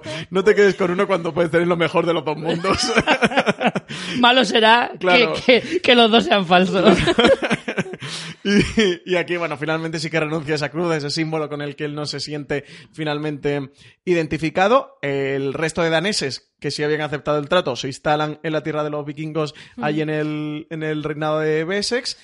Y es como que Upe consigue eso que soñaba Ragnar y que realmente lo que me gusta mucho es que los personajes son súper coherentes porque él desde el principio de la temporada lo que le propone a Ivar muchos episodios atrás es ¿por qué no nos quedamos y nos instalamos en las tierras que nos dio el rey Egbert? Que es lo que quiso Ragnar. Es que Entonces realmente Upe ha completado esta misión de Ragnar. su misión, que Ragnar no lo chulo. consiguió en vida. De hecho, al final, en gran parte, muere intentándolo conseguir. Y, y al final, Upe lo ha conseguido completar. Ellos tenían ese, ese tratado firmado por el rey Egbert que siempre intentaban poner en valor, que el reinado de Wessex no se lo reconocía. Y por fin Upe lo ha conseguido. Sí, aquí se ha completado un círculo. Ivar sigue intentando matar a la Guerza, no, no ha completado su misión, pero Upe sí que cumple este punto de... Sí, a ver qué le dan para la próxima temporada, porque es verdad que lo que dices que ha terminado ha su su, ciclo, sí. su trama. Y lo que decíamos de los cambios de religión, por aquí aparece también Magnus, ese supuesto hijo de Ragnar con El espontáneo. la- con Quentris, que tampoco queda claro que lo sea, porque él dice, sí, sí, yo conocí a Ragnar y me dio un abrazo y me dijo que me quería tanto como a sus hijos cuando le dijo que, que yo no fornique con tu madre, le meé encima o me meó encima. Ya no recuerdo la meada en qué ¿De qué- a qué dirección qué dirección iba, no? Pero en cualquier caso, como que no queda claro realmente eh, si Ragnar mentía, si Quentris mentía, no está claro si Es Magnus es porque hijo. es un wannabe de vikingo, de no, no, yo soy vikingo, yo soy vikingo, yo estoy aquí siempre con los de Wessex, pero yo soy vikingo, quiero matar a los cristianos. Es como, Y luego cada nene, que, que la gente mayor está luchando, por favor, mm, apártate. y cada vez por tres está que si rezando al dios cristiano, que si ahora sí no me es ve. terrible, a mí me saca de mis casillas. De hecho, si la de... mm, eh, lo diré, si la de Himond me fue la que más me dolió de la quinta temporada, esta quizás sea de la que más me alegré, ¿eh? Mm, Porque... que además mía. era un personaje con poco recorrido, porque al final era como, no sé qué pintas aquí, no eres nada determinante, ni siquiera da para una trama secundaria que realmente puede llegar a interesar al espectador. Sí, no, tanto- tiene este punto de que el rey Harald mm, vuelve a tener como un hijo de Ragnar para utilizarlo como símbolo, ¿no? Utilizarlo como estandarte de Es que voy se- con un hijo de se- Ragnar. Se refleja mucho en esta temporada esa mística de, Sí. de Ragnar, ¿no? De, de leyenda de cómo Ragnar, Ragnar, sí. ya se ha convertido, exacto, en una leyenda y mucha gente es como, no vamos a luchar, o sí, ¿cómo vamos a perder si tenemos un hijo de Ragnar? Esto lo vemos Todas en el gobernador ideas. de York Sí. cuando Harald intenta reclutarlo para sus filas para traicionar Dice, a ¿cómo voy a luchar contra un hijo de Sí, Ragnar? ¿Cómo no? vamos a luchar contra los hijos Y eso de está muy Ragnar? guay porque de hecho creo que refleja mucho la, esa figura real de Ragnar que, que comentábamos, Francis, que es un poco como el Cid, que Sí, fue un personaje real, pero ahora. a la vez hay mucha mística alrededor de él y, pa- y- y me gusta mucho porque en esta temporada creo que la serie ha reflejado muy bien eso, en cómo Ragnar se ha convertido en un símbolo y en una idea, mm, pues eso, hasta que aparecen hijos de Ragnar por ahí que no se sabe si lo son o no lo son. Sí que al final el personaje de Ragnar Lothbrok históricamente está eso entre la historia y la leyenda, un poco como le pasa al, al Cid campeador y que todas las culturas tienen este, este guerrero conquistador em, que, que, formó parte de la realidad, pero en el que el mito, la leyenda lo, lo, sobrepasó, es el punto de partida de Vikingos y con lo que inicia Vikingos y cuenta un poco, bueno, lo que las crónicas cuentan de, de este personaje, eso, entre la mística y la historia de Ragnar Lothbrok y quizás esta quinta temporada sea en la primera en la que abordan de verdad, en, en, la que dejan de lado esa parte histórica donde se meten en el mito nórdico de Ragnar Lothbrok y donde vemos eso, esos descendientes, esos hijos que, que son un, un, más allá. Eh, hay algún personaje también a lo largo de la temporada que dice, nosotros somos... Somos hijos de Ragnar, somos hijos como de todos, Ragnar. como hijos todos somos de Odín, Ragnar como- Lothbrok. sí. Sí, decía, todos somos Ragnar Lothbrok, ¿no? De, de, al final, el pueblo vikingo, nosotros somos lo que somos, nos temen y hemos conseguido lo que hemos conseguido porque Ragnar Lothbrok nos consiguió en esto. Y los hijos son la encarnación de, Ragnar. Y de hecho aparece también en momentos que hay personajes, creo que hay el, personaje de Tora, que es la novia esta de Witcher, se habla muy poquito, que hay un momento que dice, no, mis padres me hablaban de cómo era Ragnar. Mm. También ya empieza a haber muchas personas que no lo han conocido en vida y solo han conocido ese mito y, y me parece que lo, que lo transmite muy, muy chulo la serie. O sea, esa transición que hizo con, con toda la parte de los hijos de Ragnar, pero que Ragnar siga apareciendo conceptualmente en la serie, me parece súper inteligente. Yo también creo que es un logro muy fuerte de la serie haber convertido eso en la propia cultura de, la, de, de- de esa sociedad en ese momento, pero de forma muy coherente y que sea totalmente creíble. O sea, que no viene porque sí, sino que efectivamente han hecho que, pues eso, que los aldeanos, que no, no solo lo dicen los hijos de Ragnar, en plan yo soy el más guay porque soy el hijo de Ragnar, sino que efectivamente lo ves en, el campo. O sea, lo ves en la gente de- del pueblo, ves que, que habla de Ragnar como algo que está muy por encima de ellos. La verdad es que todo eso la serie ha sabido construir de una manera que encaja a la perfección. Y luego tenemos ya en el tramo final de la temporada, dejando la trama de, de Floki aparte, que ahora la, la comentamos al final, porque quizás es la trama que está más suelta o más desligada de todo la, de esta quinta temporada. Tenemos ese intento de recuperar Kattegat por parte de Bjorn y Harald. Nueva alianza para Harald, nuevo cambio de bando para Harald, que se van a aliar para regresar a Kattegat en pleno invierno, cuando las mareas son peligrosas y Ivar no se espera. Eh, Magnus acompaña a Harald, este hijo wannabe de, de Ragnar Lothbrok. Por otro lado, tenemos a Bitzer con el rey Olaf, esta alianza que tenemos un Bitzer Sí. que descubre a Buda y un rey Olaf que lo tenemos como si fuera la encarnación de ese Buda que, que le trae un, Este un nuevo personaje enfoque a espero que salga en la próxima temporada porque sí. tiene muy buena Sí, sí, pinta. estará- está Bitzer confirmado. que ya se, se harta de Ivar y se va supuestamente Mucho tarda a- pedir ¿eh? ayuda a Rey Olaf y al final lo que hace es jugársela a Ivar y reclutar al Rey Olaf para atacar el Ivar con la suerte de que se encuentra luego que llegan eh, Harald y Bjorn y ya unen todas las fuerzas. Sí. Tenemos un primer asalto en el que gana Ibar, consigue, se demuestra lo gran estratega que es, hace esta estratagema en el patio también de, de armas en el que encierra las a. Bjorn. Eso es espectacular, es impresionante. A mí es que es una de las cosas que más me flipan de, de la serie, ya lo decía antes. Toda esa forma de, de mostrar inteligencia bélica abrumadora, de, de buscar estrategias, de poner trampas, todo eso.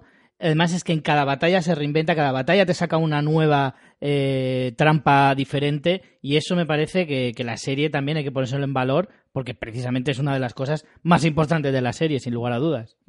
Tenemos a Bjorn en ese mm, gran discurso, ¿no? Hablando a las puertas de la ciudad sobre la tiranía y de cómo consigue poner al pueblo de Kattegat Mm. en contra de Ivar. Magnus, que por fin muere en la retirada. Magnus por fin eh, Además muere. o sea, diciendo, ya sé que soy un hijo de Ragnar, no voy a morir o no sé qué. Y es como, Pues. Sí, yo creo que además es como el gran mensaje de la serie de no, El no eras un hijo No. de Ragnar, flipado, venga, hasta luego, vete, a- vete, mm, al Valhalla no vas a ir tú, muchacho, tú vas a ir, yo qué sé, al limbo para quedarte ahí entre un sitio y el Pero otro. ha- has pasado muy, muy de pasada el, el discurso de Bior, que yo creo que hace ahí se deja claro lo que es la sombra de alguien que también tiene una fama que le precede. No es solo porque sea su pueblo y como él dice en su propio discurso, eh, yo he jugado con vosotros de niño, eh, no soy vuestro enemigo, he sido vuestro vecino, vuestro amigo. No es solo por eso.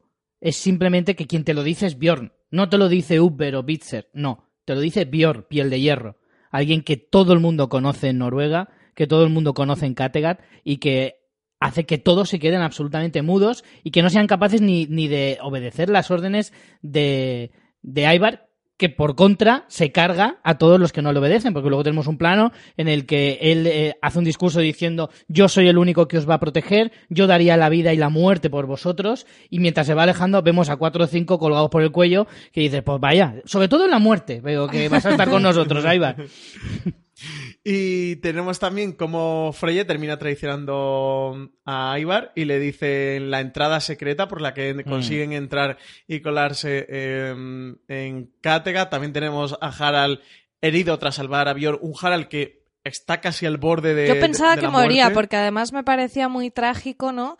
Ese punto de que Harald nunca ha nega- no, no ha ocultado nunca su ambición de acabar siendo rey y se va uniendo a quien cree que le hace estar más cerca. Y cuando se une a Bjorn es como, bueno, ya veremos si nos peleamos tú y yo. Y hay- hay- encima luego con, con la chica que le gusta, que se acaba casando con Bjorn y demás.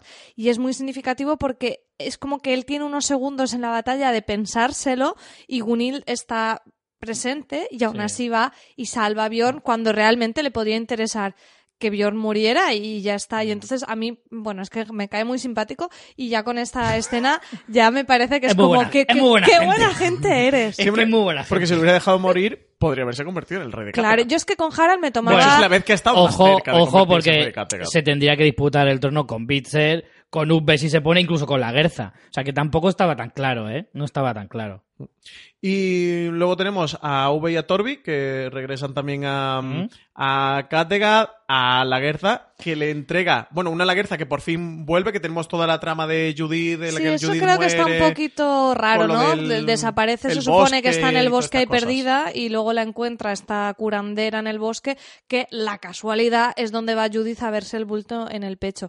Mm. No sé muy bien por... O sea, esa trama me quedó un poquito coja de, de que ella como que peta. Yo creo que realmente es una trama que va a ser un poco introductoria de la nueva Laguerza que vamos a ver en la nueva temporada. Sí, Porque ella pero- tiene un discurso algo así como de al final de con Torbi de mm, soy una nueva persona y a- le habla de que hemos venido al mundo a sufrir y está como de un punto místico que creo que esto que queda un poco así extraño en esta temporada va a ser un poco es un poco el preludio de la laguerza que vamos a tener en la próxima temporada. Sí, pero en el teaser se ve cómo la Guerza vuelve a la batalla, ¿eh? O sea, vuelve a ser una guerrera. No se ha retirado de, de, Sí, en el de su de la vida de, sexta de temporada, soldado. que Sí. ya se lanzó. No digo Claro, porque ¿eh? se retire, sino como a nivel de pensamiento de ella, Mm. de que Yo creo que también la serie jugó un poquito con esta trama de la Guerza, eh, un poquito al, al, al cliffhanger.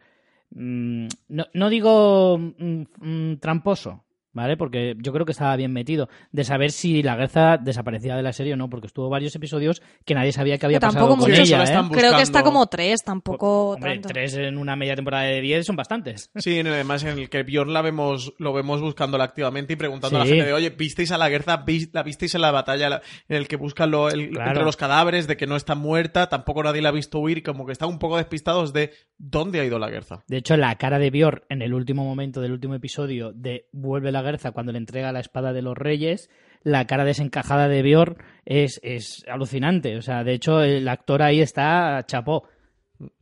Tenemos Bjorn, que se queda como rey de Kattegat, y un Ivar que consigue fugarse, consigue Mm. vestido de campesino, ¿no? Medio vestido de campesino camuflado. que le quitan todo el glam con el sombrerito ese de campesino. es como, estás ahí Pierde mucho ahí, de va. guerrero sanguinario y de repente te ponen el sombrerito este de voy a hacer arroz aquí en la albufera. Que no, que no, que no, que no.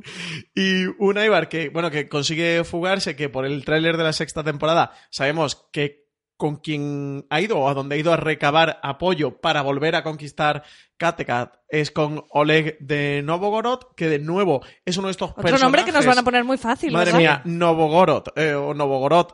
eh, otro personaje eh, de, de la historia, otro personaje inspirado en la historia real o basado en la historia eh, real. Un personaje que viene de Kiev, es un legendario vikingo ruso de la Rus de Kiev, que además en esta quinta temporada hacen alguna pequeña mención cuando lo de Eufemio y Mm. el emir que él tiene, ¿recordáis? Que, que él dice que él tiene como de guardia personal a unos cuantos eh, vikingos rusos. Sí que hacen alguna pequeñita referencia durante esta quinta temporada. Yo creo que en la sexta se van a meter de lleno en, en eso, en lo que se conoció como la Rus de Kiev, esos vikingos que se establecen por, mm, por Ucrania. Un Oleg que también era conocido como Oleg el Profeta, que yo creo que nos queda más a mano que Novgorod. Así que a lo mejor para, para nosotros tres va a ser Oleg el Profeta en este recap de la sexta temporada.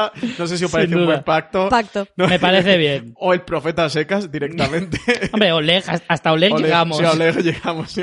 Se parece a lo de OLED de las teles y ya por ahí te, te haces el truco memotécnico. Ojo, ojo al paseíto desde Kattegat hasta Kiev en carreta, ¿eh?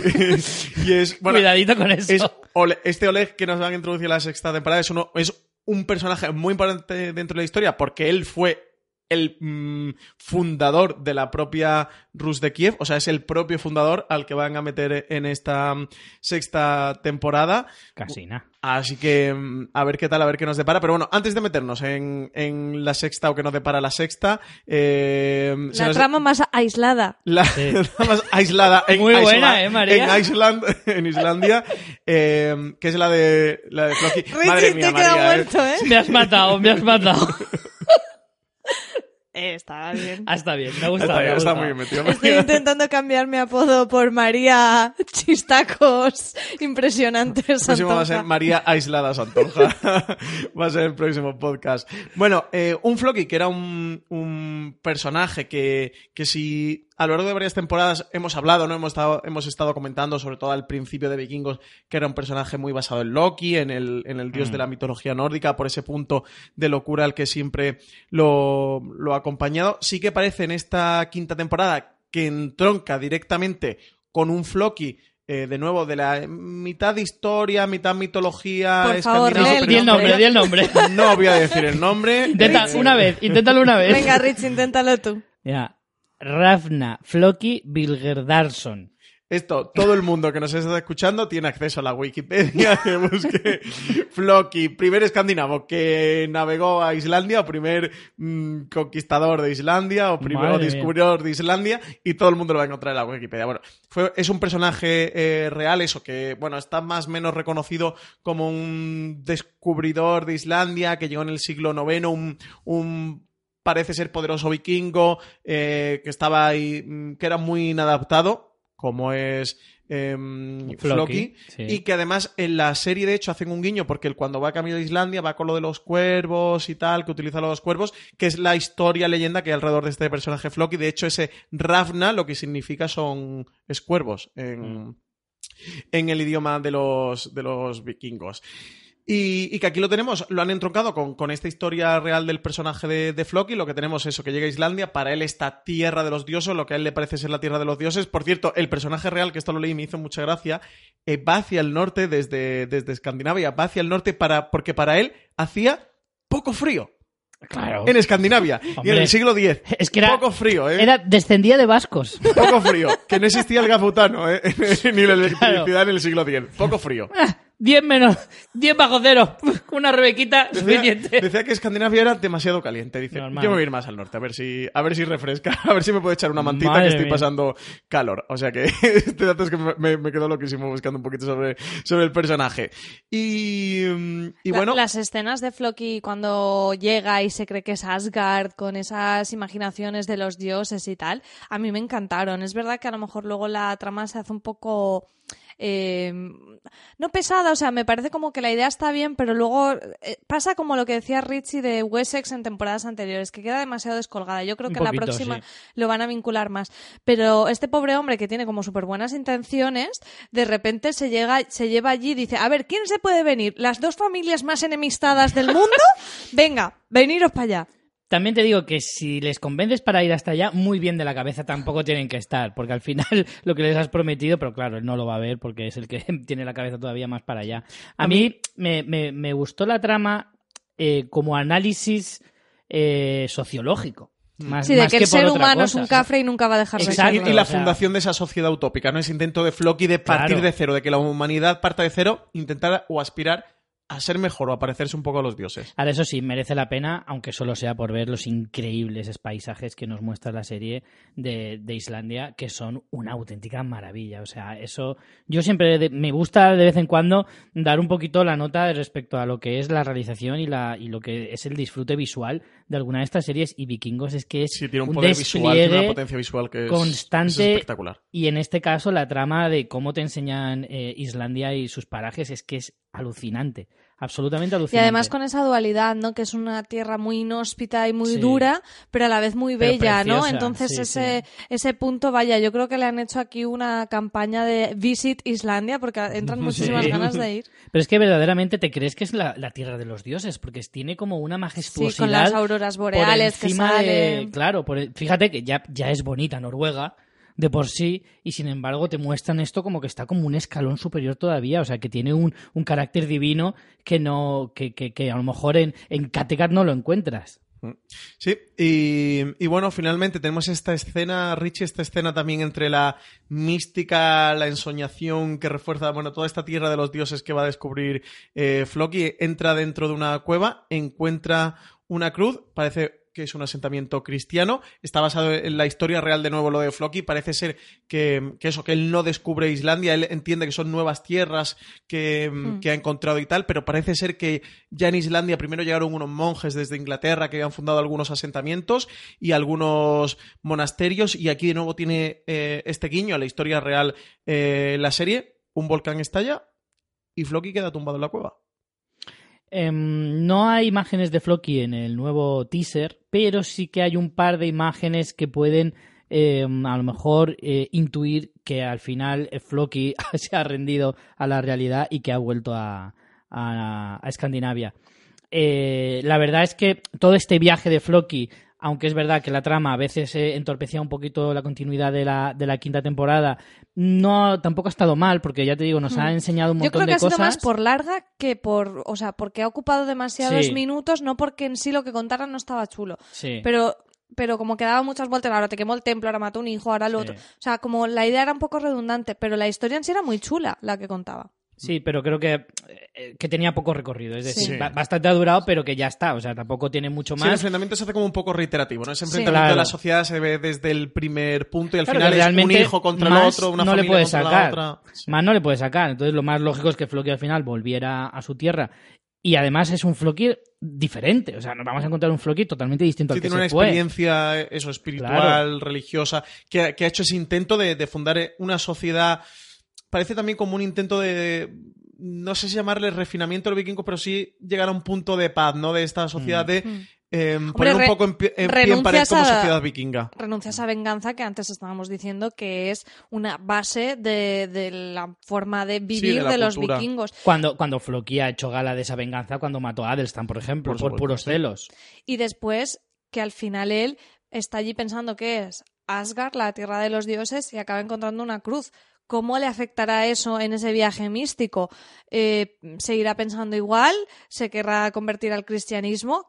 Mm, ¿Querrá hacerse musulmán? Que ya cuando estuvo por allí, por, por eh, Gibraltar, ¿era? No recuerdo dónde estuvieron, eh, le llamó mucha la atención. O sea, esa parte religiosa y mística él siempre la tiene. Y este giro de encontrarse allí la cruz en su supuesta tierra de los dioses, si sigue vivo, que yo creo que sí, va a tener que influirle de alguna Hombre, manera. convertirse al cristianismo sería el giro total a este personaje cuando ha repudiado todo lo que Sí, sí, con refería a eso. tuvo toda la trama. No solo con Adelstan, cuando Ragnar estudiaba el cristianismo y se Sí, medio convirtió, el- porque el no, llegó a convertirse del todo Ragnar, estuvo ahí cerquita coqueteando con el cristianismo, pero no llegó a, a convertirse del todo y eso Floki lo, lo rechazaba totalmente y le parecía tremendamente mal. Ya no te digo toda la relación con Adelstan y demás. Sí, pues esto más o menos ha sido la trama de la quinta temporada. Hemos estado pues hora y media Que repasando. No es poco, ¿eh? hora y media no es poco. Si podíamos haber estado tres horas perfectamente repasando todo lo que ha ocurrido en la quinta temporada.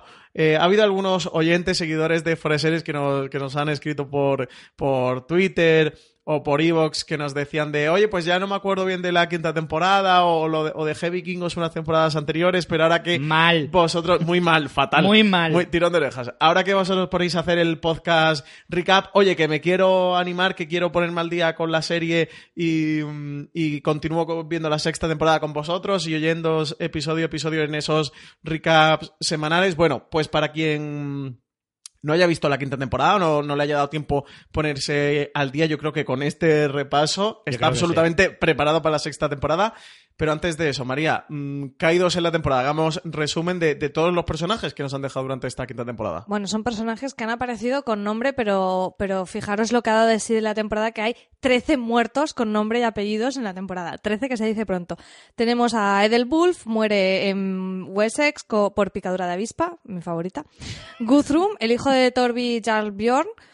Jarl Borg, eh, que muere en Kattegat en batalla. Astrid muere en Kattegat en batalla a manos de la Guerza. Qué dura esa Oh, muerte. esa es muy Se cae la tremenda, lagrimita, ¿eh? Sí, Alfdan muere en Kattegat, muerte en batalla a manos de su hermano Harald. El obispo Himund, que muere en Wessex en batalla. Magret muere mandada a asesinar por Ivar en Kattegat. Tora, la novia de Vitserk en Kattegat, también mandada a asesinar por Ivar. Quemada, si no recuerdo mal. Sí, sí, sí. Hombre, Ivar tiene mucha fantasía también Sí, en sí, todo sí. esto.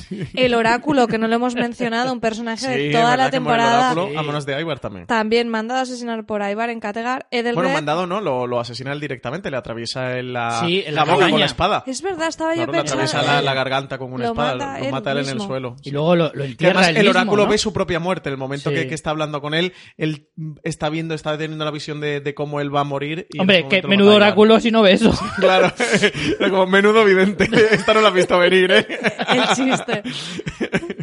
Edelred en Wessex, envenenado por Judith, el hijo recién nacido de Ivar y Freydis en Kattegat, asesinado También por, por abandono por tremenda. Ivar, horrible. No es solo eso, sino que luego encima cuando mata a Freydis hay una cajita al lado Con los huesos. con los huesos del niño, Sí, ¿eh? sí, Eso sí. es muy duro, ¿eh? Sí, esta también de las duras. Eh, Judith en Wessex, suponemos que por cáncer de pecho, no nos lo dicen, pero nos han hablado de la enfermedad. Magnus en Kattegat en batalla. Mi favorita. Y Freydis en Kattegat asesinada por Ivar. O sea, Ivar tiene mucha responsabilidad de muchas bueno, de las muchas. Creo que el 90% son asesinados a mano de Ivar o por mandato No, de pero Ivar. o el la 80%. mitad es por Ivar y la otra mitad en batalla. y luego el tonto de avispa. Edelwulf por la Y avispa. luego la avispa. Para mí la, la mejor de todas las muertes por original, Muerte por o sea, por original está muerte por avista, no no batalla ni Ivar ni nada. ¿Cuál es vuestra favorita? No, ya no por tonta, sino la No, que... o- no, es que no sé si decir favorita o la más dura. Hombre, o- favorita Edelwulf por avispa. Yo, para mí, Magnus, porque nos quitamos al, al wannabe de Ragnar. Yo me, me quedo con... me- dudo mucho entre la de Halfdan y Astrid Sí, por las dos son emotivas, emocionantes, sí. por, por emotivas. Mm. Aunque creo que me quedaría con la de Halfdan, que tiene más, más, más... O sea, es más dura todavía. Y la del obispo Himund mirando Sí, a la pero Guerza y gritando. Obispo, el obispo Jimón al final muere en batalla en una muerte pues, pues, pues muy cotidiana. Dura, ¿eh? Con tres flechazos en el pecho. Es Sí, muy dura, ¿eh? La muerte. Pero muere luchando. Hadlan muere a manos de su hermano y Astrid muere a manos de, de la propia Laguerza, joder, de, de tu amada. O sea, ostras, que son mucho más duras. Sí, sí, sí. Eh, bueno, ¿qué esperamos de la sexta temporada? El tráiler está, mm, está disponible, el tráiler podéis, podéis verlo. eh, os recomiendo que lo consultéis en el, en el canal de YouTube de, de TNT, que estará disponible. Eh, un tráiler en el que, bueno, nos avanza un poquito de lo que hemos comentado. Es un tráiler que no nos cuenta demasiado, sí que promete mucha espectacularidad para la sexta temporada, donde Claro, de no, nuevo no cuenta tramas, pero vemos ese Vamos a ver ambiente grandes batallas. y con muchas ganas. Yo, Francis, yo estoy flipadísimo. Te lo digo pues, la claramente. confesión. La- yo ¿Quieres no que quería, una sección de confesiones en el podcast de vikingos? no quería ver el Richie, teaser. corazón entusiasta, Richie corazón abierto. Richie flipado, pintano. El flipado vikingo. Yo te lo digo, o sea, no quería ver el teaser porque no me gusta ver mucho para que no me reviente muchas cosas. Pero has visto el tráiler, ¿no? Pero El lo he visto ¿Has visto para- el tráiler? He visto el tráiler para, para el podcast y, y es que me he flipado. O sea, me he venido muy arriba. Yo de aquí me voy con un sombrero con cuernos. Voy, con- voy, voy a brindar en cuernos también. por Con todas hidromiel. partes. O sea, voy con un escudo, la gente en mi- eh, cuando vaya en coche me va a decir, ¿este de qué va? Pero es que me ha flipado, o sea, el, el- muy buena pinta, ¿eh? el tráiler es espectacular. Vamos a tener unas escenas de batalla que no hemos visto en estas cinco temporadas anteriores y fíjate que las tiene buenísimas y, y vamos a ver regreso de algunos personajes. Yo creo que va a ser una temporada épica. ¿Tú qué esperas de la sexta temporada, María? Una- un tráiler también en el que vemos a este Oleg el Profeta, que a mí es de los puntos que más me ponen, ¿eh? de las ganas Me super- me más sube el grandes de esta sexta temporada son en torno a Oleg el Profeta. Yo espero que nos den tramas tan interesantes como en esta quinta, que la he disfrutado muchísimo y sobre todo espero que se exploren nuevos temas de la, de la manera que Vikingos trata que son temas recurrentes con nuevas ópticas, ¿no? Todo el tema de la religión, todo el tema de la venganza, todo el tema de la ambición, explorar nuevos espacios. Creo que cuando vemos eso, nuevos personajes, nuevos territorios, siempre nos da mucha riqueza y eso es lo que espero, con muchas ganas también. No sé si tan entusiasma como Richie con, con lo del el sombrero de vikingo, pero, pero sí, a lo mejor un escudito de escudera me pongo. Una buena, una buena coraza, una buena sombreras, unas botas que te lleguen por encima de la Sí. rodilla. El look Valkyria yo creo que Unas favorece trenzas mucho. de la guerra. Hombre, hasta yo me voy a hacer trenzas pegadas. Bueno, pues hasta aquí ha llegado este repaso de la quinta temporada de Vikingos, esta preparatoria para la sexta temporada. Recordad que mm, de dejarnos comentarios en, en Twitter mencionando arroba fuera de series y arroba canal TNT con el hashtag almohadilla vikingos. TNT, dejadnos comentarios sobre qué os ha parecido este episodio de repaso de la quinta temporada, sobre qué esperáis de, de la sexta. También os podéis dejar comentarios en iVoox si nos escucháis desde allí. Que y nos si- gustan mucho los comentarios y además leeremos algunos en el próximo o sea, programa. Somos entusiastas de los comentarios. Estrellitas Somos varias. entusiastas de los comentarios, ¿verdad, Richie? Flipado de los comentarios. de los comentarios, nos encantan los comentarios. Si os ha gustado también este programa que habéis escuchado, dejadnos cinco estrellas y una reseña positiva en Apple Podcast y los pulgares hacia arriba si nos estáis escuchando en iVoox. Recordaros que, que os podéis suscribir a Vikingos, el podcast oficial, tanto en Apple Podcast como en iVoox, Spotify también en YouTube, que también estamos en YouTube, estamos con una plantilla pero youtubers. este podcast también se puede escuchar en Lo siento, en no YouTube. podréis ver a Richie con las No trenzas. podéis ver a Richie con las Ni con mi casco con cuernos. Pero sí, eh, una, una plantilla dinámica preciosa. Podéis escuchar todos estos podcasts recap de la sexta temporada de Vikingos en el canal de, mm, de YouTube de TNT. y Allí os podéis también suscribir o en cualquier reproductor de confianza para no perderos ningún episodio de este Vikingos, el podcast oficial. No os olvidéis también que la sexta temporada de Vikingos se estrena el próximo martes, 10 de diciembre, a las 10 y 5 de la noche, con doble episodio en TNT. Vamos a ver, no uno, dos episodios, Richie. Ole. Dos episodios de la sexta temporada. Empezando por todo lo alto. Dos episodios. Y que al día siguiente, el miércoles, día 11, vais a tener ya nuestro primer podcast de análisis de estos dos primeros episodios. Haremos el, el resumen, el comentario de los dos primeros episodios en un mismo programa, que estaremos por aquí, que eso que os esperamos todos los miércoles, cada miércoles hasta que acabe, hasta que acabe esta sexta temporada, que los martes no os olvidéis verla en directo en TNT, porque así podéis escuchar el podcast el miércoles a primera hora y yo creo que podemos despedir este repaso de la quinta temporada de Vikingos entonando un Skoll, ¿no? Hombre, Venga, por pues, supuesto. Nos vemos la próxima semana y... ¡Skol!